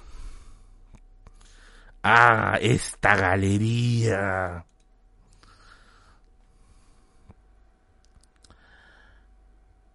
Voy a ir únicamente para caerme dos Les diría que atienden en esta galería, pero voy a amanecer muerto mañana, así que avanzamos. No, mentira, mentira. Acá. Ya, este local, este local, eh, ¿quieren que les diga qué hay acá? Ya les voy a contar qué hay acá esta puerta no siempre, esta puerta es muy difícil de encontrarlo abierto, ¿ya? No siempre está abierto. Pero cuando lo está, tú ingresas, tú ingresas y aquí hay varias puertas. Cada puerta tiene antigüedades. También hay libros, pero hay muy pocos. Si tú eres un amante de las antigüedades, aquí están las cosas. Pero por alguna extraña razón, amigos y amigas, esta puerta no siempre está abierta. Es muy raro que abran, ¿ya? Es muy raro que abran. Yo he entrado unas cuatro veces aquí. Yo he entrado unas cuatro veces aquí, más o menos. Y sí hay antigüedades bien bonitas, amigos. Hay taxidermia, hay jarrones, cuadros, ¿no? Esculturas. Hay un montón de cosas chéveres. Pero como les digo, no es muy no es muy común verlo abierto. No es muy común verlo abierto. Yo les recomiendo que si lo ves eh, lo ves abierto, trates de entrar lo más rápido posible, ¿ya? Eh, ten mucho cuidado también a la hora de revisar las antigüedades porque son frágiles. Un mal movimiento y se va a caer y se rompe algo y las cosas ahí baratas no están. Yo la otra vez quise comprarme un jarrón chino de ahí. El problema es que estaba como 400 lucas. Así que tienes que tener un poquito de cuidado, ¿ya? Los precios no están baratos aquí. Estos precios son para gente que quizá tiene un poquito más de, de solvencia. Pero bueno, como les digo, es muy difícil de encontrar este lugar abierto, muy, muy complicado. ¿Por qué? No tengo ni idea. Ya, esta librería, creo que de los dos solamente uno está abierto. Es básicamente la segunda, la segunda, la segunda sede de lo que es librería de Lima, ¿ya? Así que básicamente es una extensión de librería de Lima. Seguimos por aquí. Bueno, por acá. Ah, esta librería acá ya, creo que ya desapareció, no estoy seguro. Acá. Ya, aquí. Esta puerta verde. Ahorita no está abierta, ya, pero esta puerta verde, esta puerta verde, tiene. Eh, ah, tiene un señor también, un peladito. Tiene un montón de libros en remate. Sus libros siempre están en remate, ya. No hay muy buenas cosas que digamos a veces a primera vista. Pero tiene bastantes libros de. de ¿Cómo se llama esto? Eh, de arte tiene bastante, bastantes libros de arte, de arte y arquitectura. Acá. No sé qué tan, qué tan este, actualizada estará porque no es mi área, ¿ya? Pero no los vende tan caro, no es tan carero. Y si te fijas en la parte de abajo, en la parte de aquí, tiene un montón de libros chiquititos en remate, a un sol, dos soles. Ahí es donde encontré los el anecdotario de presidentes del Perú, que estaba a dos soles. Es un, es un librito delgadito que lo escribió un periodista que trabajó años, años para Palacio de Gobierno y cuenta anécdotas de los presidentes que él ha podido ver en el poder, ¿no? Como que Manuel Prado, como que Manuel Prado Reche se perdió en un ascensor, Aya de la Torre contando chistes en Palacio de Gobierno, Alan García troleando periodistas. Es un libro delgadito que está a dos soles, ¿ya?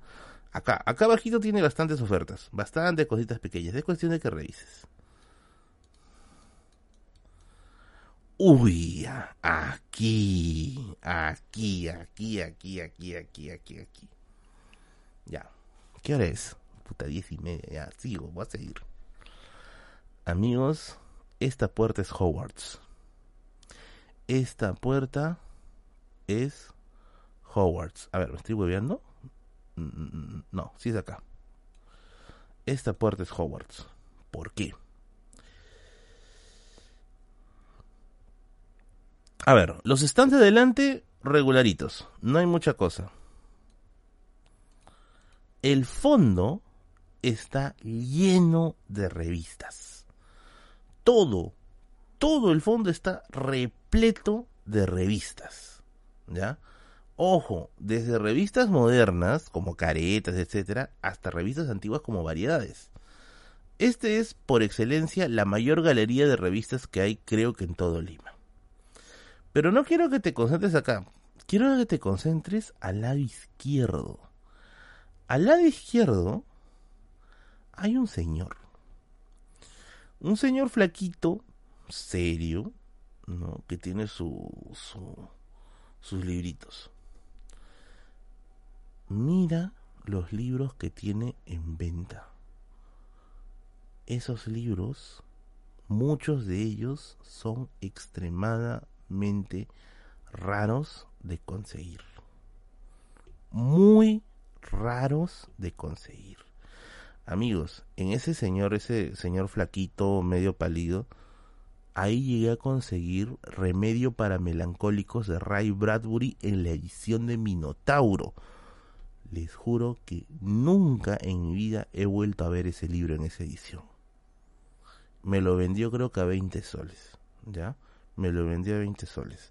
Y siempre que voy a ese, ese stand, su, su local es chiquito, es un localcito pequeñito. Siempre tiene cosas raras. Consejo, el señor no tiene mucha paciencia que digamos. Mi recomendación es que no le regatees nada. Esa es mi recomendación. Porque ya me pasé una ocasión, hace tiempo, quizá la habría agarrado un mal día, en que me, ya me pasé de perro, pues ya le regateé mucho y ya no me quiso vender el libro, ni siquiera el precio original. Eso fue hace años, hace años. Desde ahí yo entendí que a él no se le puede regatear, pero soy bien franco, el libro ya estaba barato. Yo les recomiendo que no, no regateen ahí. Tiene muy buenas cosas. Muy, muy buenas cosas. Eh, vayan, pregunten, y si vas a regatear, llévate varios libros para poder justificar tu regateo, ¿ya? Eh, el señor no es muy, no es muy de hablar, ¿ya?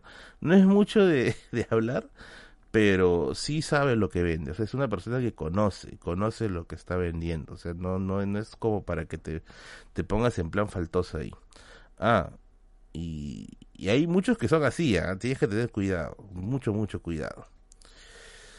Esa es una tienda de libros surtidos, hay mucho de historia, antropología, arqueología, sí, hay, hay, existe por acá, hay buenas cosas. Pasamos acá. Uy, ¿no puedo avanzar? ¿Qué pasó? Allá. Ah, ya, acá ya no hay, ya no hay. Por acá no hay nada hasta la esquina. Ya, vamos a comenzar por acá. Ajá. A ver. Miren. Aquí.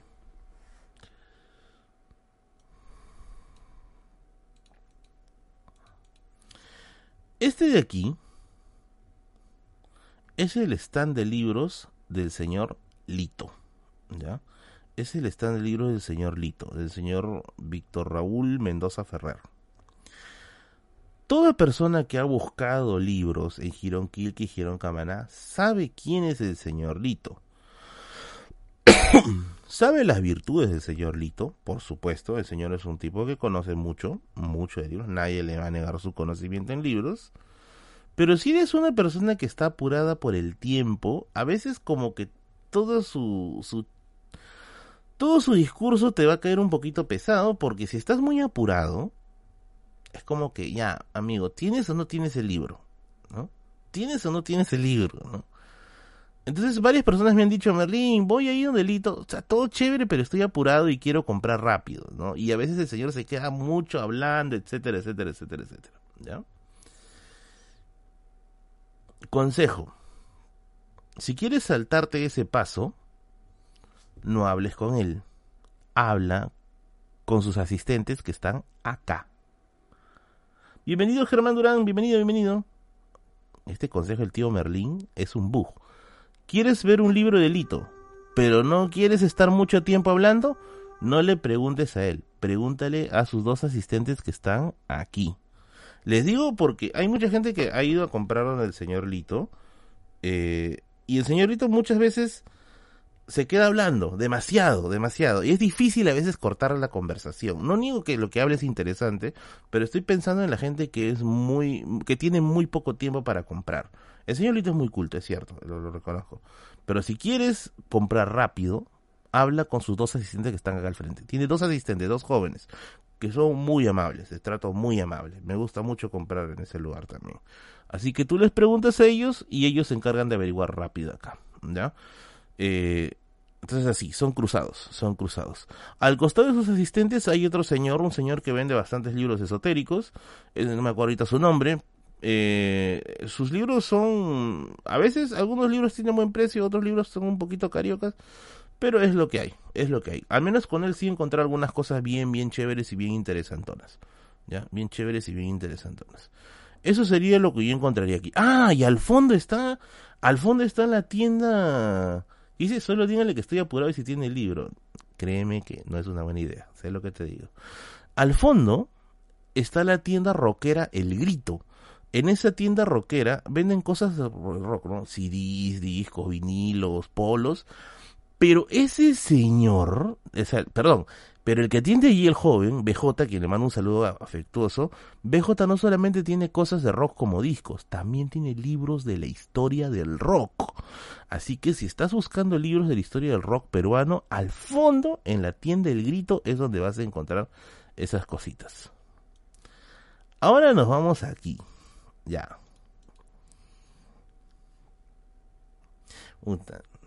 Capaz este señor me va a odiar después de lo que voy a decir, ¿ya? No, mira, por ustedes me voy a perder un probablemente un amigo hoy día. Ay, espero que valoren lo que les voy a decir, ¿ya? Espero que valoren, carajo. Espero que valoren lo que les voy a decir. Esta galería de acá, que también es una galería como en U. Carajo, ¿qué pasó?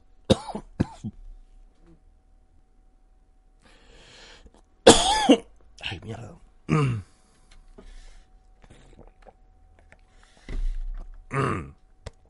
No, me he atorado.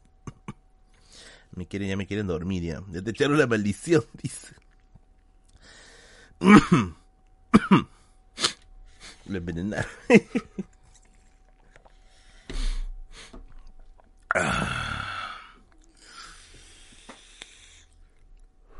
ya. A ver. Un primo que fallece también tosía así. Miren. Ay, Dios mío. Ya. Este es un truco que yo estoy seguro que a partir de mañana ya no va a funcionar totalmente. No, no sé si funcionará totalmente. Estas tiendas de aquí adelante venden libros piratas. ¿Ya? Parece una olla rosera Acá al fondo, acá al fondo, hay un señor que también vende algunas cositas piratas, pero atrás de él tiene un montón de libros de historia colecciones, cosas del IEP, de la católica, un montón de libros de historia, originales, ojo, originales. ¿Ya? Muchas gracias, Eric. Mañana primera hora flash aparece el historiador con él en vez caído sobre cinco armas cortantes. de rostro a semejante al grillo. gracias, Eric. Gracias, gracias. Le van a poder prohibir entrar ya. Este señor, sus libros, que son originales, los vende yo creo que a un buen precio. ¿Ya? Los vende a un buen precio. Ponte si un libro en el mercado está a 50 soles, el señor lo vende a 45 o el mismo 50 soles. Entonces es un lugar donde yo voy a comprar a veces mis libritos aquí. Sin embargo, yo encontré un bug para conseguir el libro mucho más barato. Vas a hacer lo siguiente. Preguntas aquí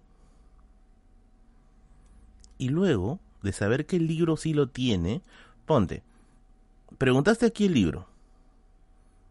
Historia de los incas, supongamos. Ya. 50 soles. Te aseguras que lo tenga. Sales, te vas a la esquina. Este es como un truco de, de, de, videojuego. Te vas a la esquina, caminas hasta este poste. Caminas hasta este poste, ¿ya? Y te metes por esta puertita delgadita. Ojo, toma como referencia el poste. te metes por esta puertita delgadita.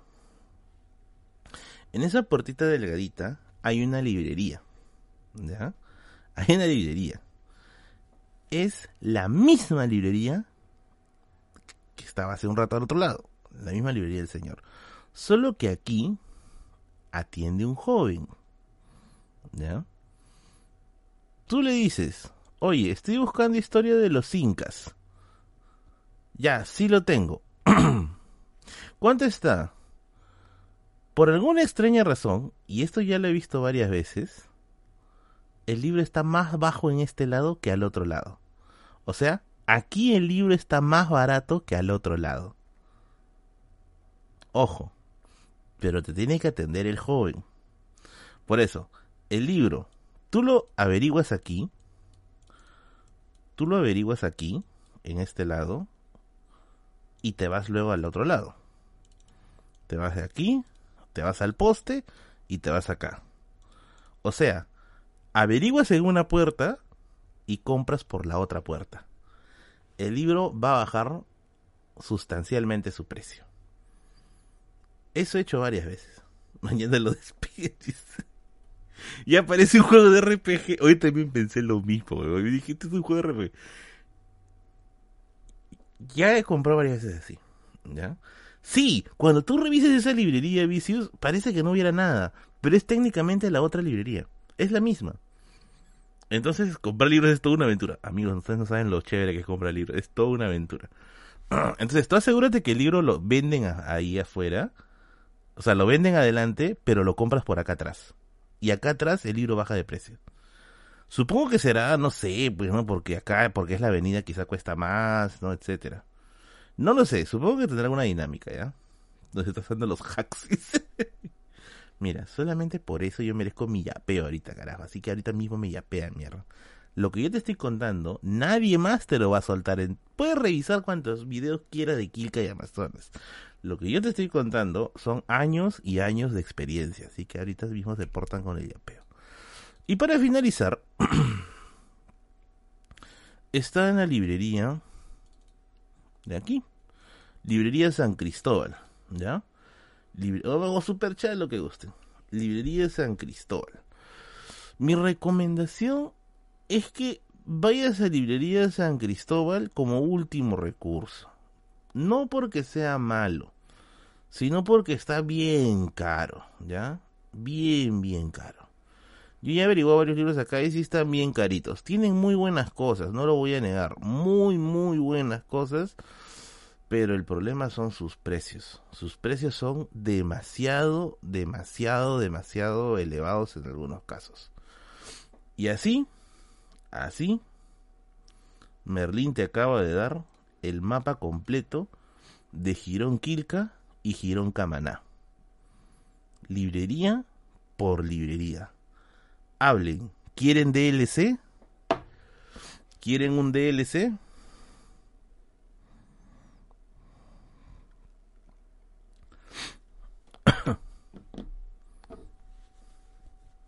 ¿Quieren un DLC? Go DLC,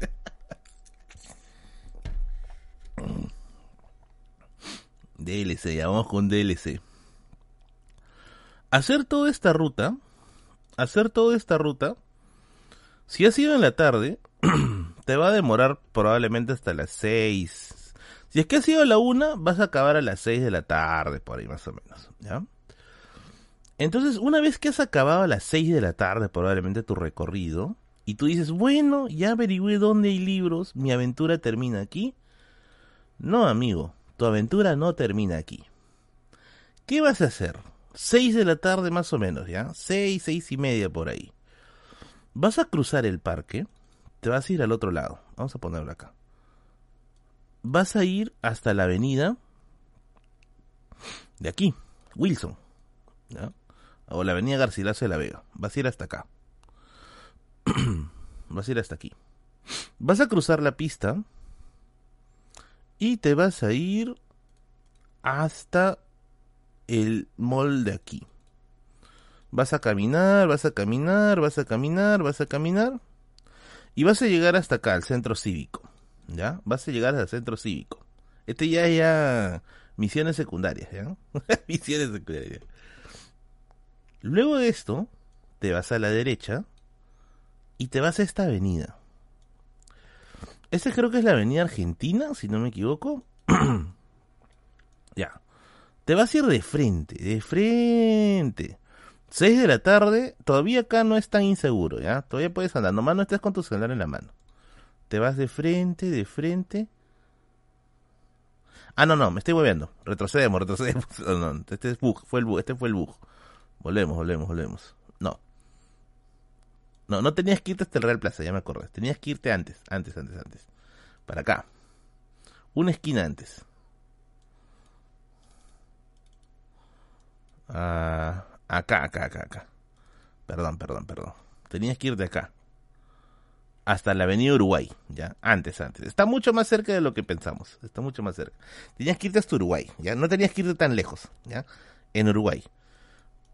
Mira, acasita está la plaza, esa placita que vimos, la Plaza Francia, ya, por acá sales, caminas por acá, por acá, por acá, por acá, por acá, llegas hasta esta pollería, esta es una pollería, ya, llegas hasta esta pollería. Luego, ya saben, ir hasta Real Plaza y luego regresar, si no, no aparece el point. Ya, te vas por acá, cruzas la pista y te vas a esta esquina, ¿ya? Ahora sí, bajas, bajas por acá. Bajas, bajas, bajas, bajas, bajas, bajas. Bajas más, bajas más, bajas más. Vas a llegar casi hasta Alfonso Ugarte. Ya, por acá te vas a poner mosca, ¿ya? Por acá más o menos ya te vas a... Aquí, aquí, aquí, aquí.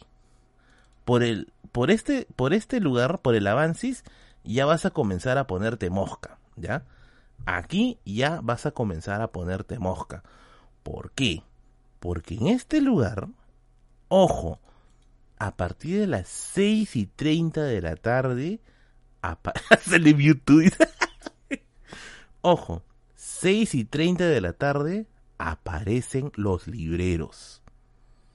6 y 30 de la tarde, 6 y 30, 7 por ahí, aparecen los libreros no van a aparecer antes. Después de las 8 tampoco están, se van. Es entre seis y media, 7 hasta las 8 máximo. O sea, tienen un, un rango de aparición muy corto. Literalmente estamos viviendo un RPG. Literalmente es un RPG.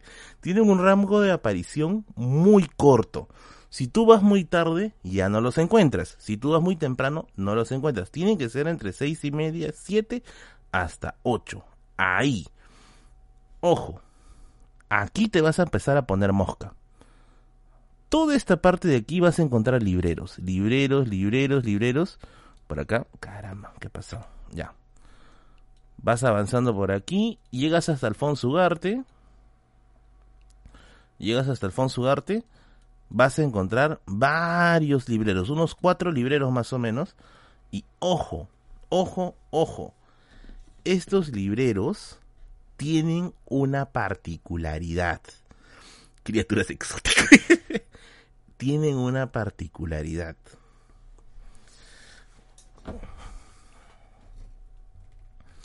Esto ya debería ser otro tipo de información, ¿ya? Esto ya debería ser otro tipo de información. Pero como el buen Merlín los quiere, se los va a dar. Les voy a dar un truco a los cachimbos. Un truco a los cachimbos que están en universidades nacionales cerca y no tienen plata. ¿Cómo pueden sacar plata de una forma bien rápida? Ojo, ojo, esto yo lo voy a guardar para un stream exclusivo cómo sacar plata bien rápido. Ojo, esto es para los cachimbos que están en Villarreal, principalmente en Villarreal, porque a los amarquinos pienso que se les daría un poquito pesado, principalmente en Villarreal. Ay, ya.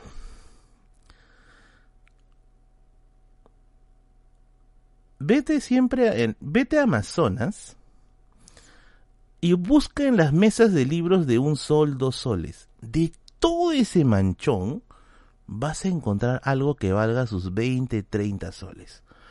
Compras ese libro a un sol y con las mismas te vas a Girón Kilki, Girón Camaná y se lo ofreces a los libreros, porque estos libreros no solamente venden libros, también compran.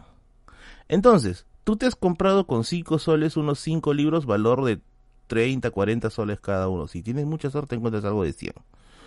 Se lo vendes a los revendedores de libros y vas a sacar tu platita y sacas tu dinero, un dinero relativamente bueno. Ya. Lo que te estoy diciendo no es la pólvora. Mucha gente lo hace, aunque no lo creas, mucha gente lo hace. Muchos estudiantes de universidades lo hacen para poder costear gastos. ¿Ya? Ya. Los libreros que están aquí, muchos de ellos, muchos de ellos hacen esta técnica. Pero obviamente hay una gran diferencia. Porque por un lado, el cachimbito pues no conoce muy bien y se le van a escapar algunos libros, pero estos tíos son zorros viejos, son zorros viejos que ya tienen bastante experiencia y saben qué seleccionar. Entonces todo eso y por ahí también compran libros a casas, a, familias que están en mudanza, etc. Entonces todo eso llega aquí, todo eso llega aquí. Así que este es el DLC, ¿ya? Este es el DLC. Aquí es donde vas a encontrar un montón de libros. Ojo, tú no eres el único que sabe esta historia. Hay mucha gente, sobre todo tíos, ¿ya? Acá son bastante chivolos en este stream. Pero hay muchos tíos que saben lo que hay acá. Y saben muy bien lo que hay acá. Vas a encontrar un montón de tíos esperando a la hora que salgan estos patas de acá. Es, es un buen lugar. Merlín, ¿hay acá el DLC? No, porque viene un easter egg. Si tú cruzas la pista y te vas a rumbo al Guadalupe, vas a encontrar más libreros, ¿ya? Vas a encontrar más libreros. Al menos unos tres libreros más hay por este lado de acá. De ahí ya venden otra cosa, ¿ya? De ahí ya venden ya ropa o cosas chinas, ¿ya? Pero por este lado de aquí, más o menos justo por donde estoy acá señalando, hay más libreros. Hay unos tres libreros más por acá. Con eso ya oficialmente, oficialmente finalizaste el recorrido. Oficialmente finalizaste el recorrido. Yo le calculo que hasta estar en este lugar, hasta estar en este lugar ya deben ser las 8 de la noche. Más o menos lo que te ha tomado entre revisar y todo eso. Merlín, ¿Había algo más antes? Sí. Antes había un último paradero. Ese era antes, ahora ya no aparecen. Aunque dicen, otra vez me dijeron que sí. Pero antes, después de hacer este recorrido, con mis amigos nos íbamos para acá. Nos íbamos para la casa del pueblo de Lapra. para acá. Para casa de la casa del pueblo. Ya, llegamos hasta acá. Y nos íbamos hasta la esquina hasta esta esquina, donde hay una farmacia, una botica. Aquí. Aquí nos íbamos. ¿Por qué? Porque en esta esquina, a las 8 de la noche, aparecía un último librero. Este último librero venía con una carretilla, con una especie de, de, de triciclo, mejor dicho ese señor tenía un triciclo lleno de libros. Se quedaba, aparecía solamente de noche, entre las 8 y las 10 de la noche. Ese era su nivel, su rango de, aparición. 8 a 10 de la noche. El final boss, dice, ¿ya? Sí, esta zona es bien peligrosa. Casi yo les recomiendo mucho que tengan cuidado. Esta zona sí es bien peligrosa, ¿ya? Casi siempre vengan en grupo tengan mucho cuidado. Pero aquí antes había, había un, último librero acá. No sé si seguirá apareciendo porque en mis tiempos de universidad aún aparecía. Nosotros a veces salíamos de la universidad eh, 10, 9 y media de la noche. lo actualizaron, lo iba a actualizar, lo sacaron. Nosotros la Virreal está por acá, para este lado. Nosotros salíamos por aquí, hasta Plaza 2 de Mayo y veníamos caminando por acá o si no, nos íbamos la ruta para hacer los libreros de este lado. Y luego veníamos caminando hasta acá, hasta, hasta esta botica. Y sabíamos que ahí le íbamos a encontrar al Señor. Y ese Señor siempre tenía buenas cosas. Siempre, siempre, siempre tenía buenas cosas. No sé si seguir ahí, ¿ya? No sé si seguir ahí.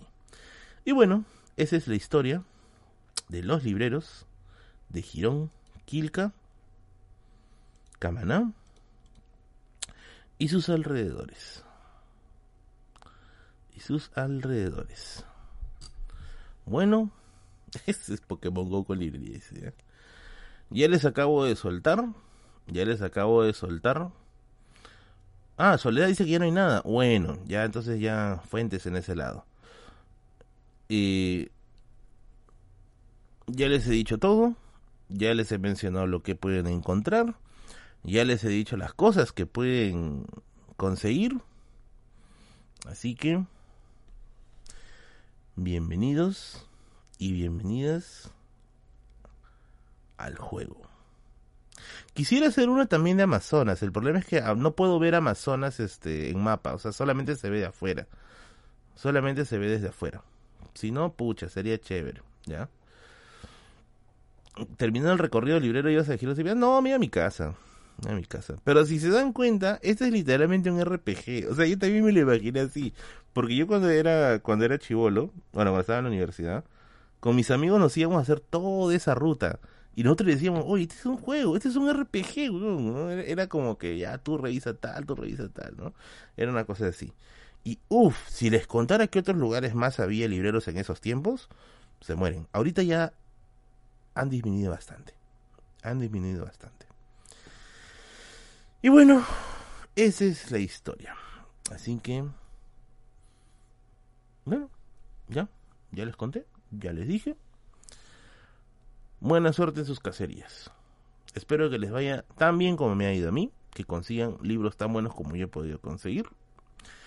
Y que comience el juego. Que comience el juego. Me despido de ustedes y nos vemos el día domingo en Radio Misterio. Chao, chao.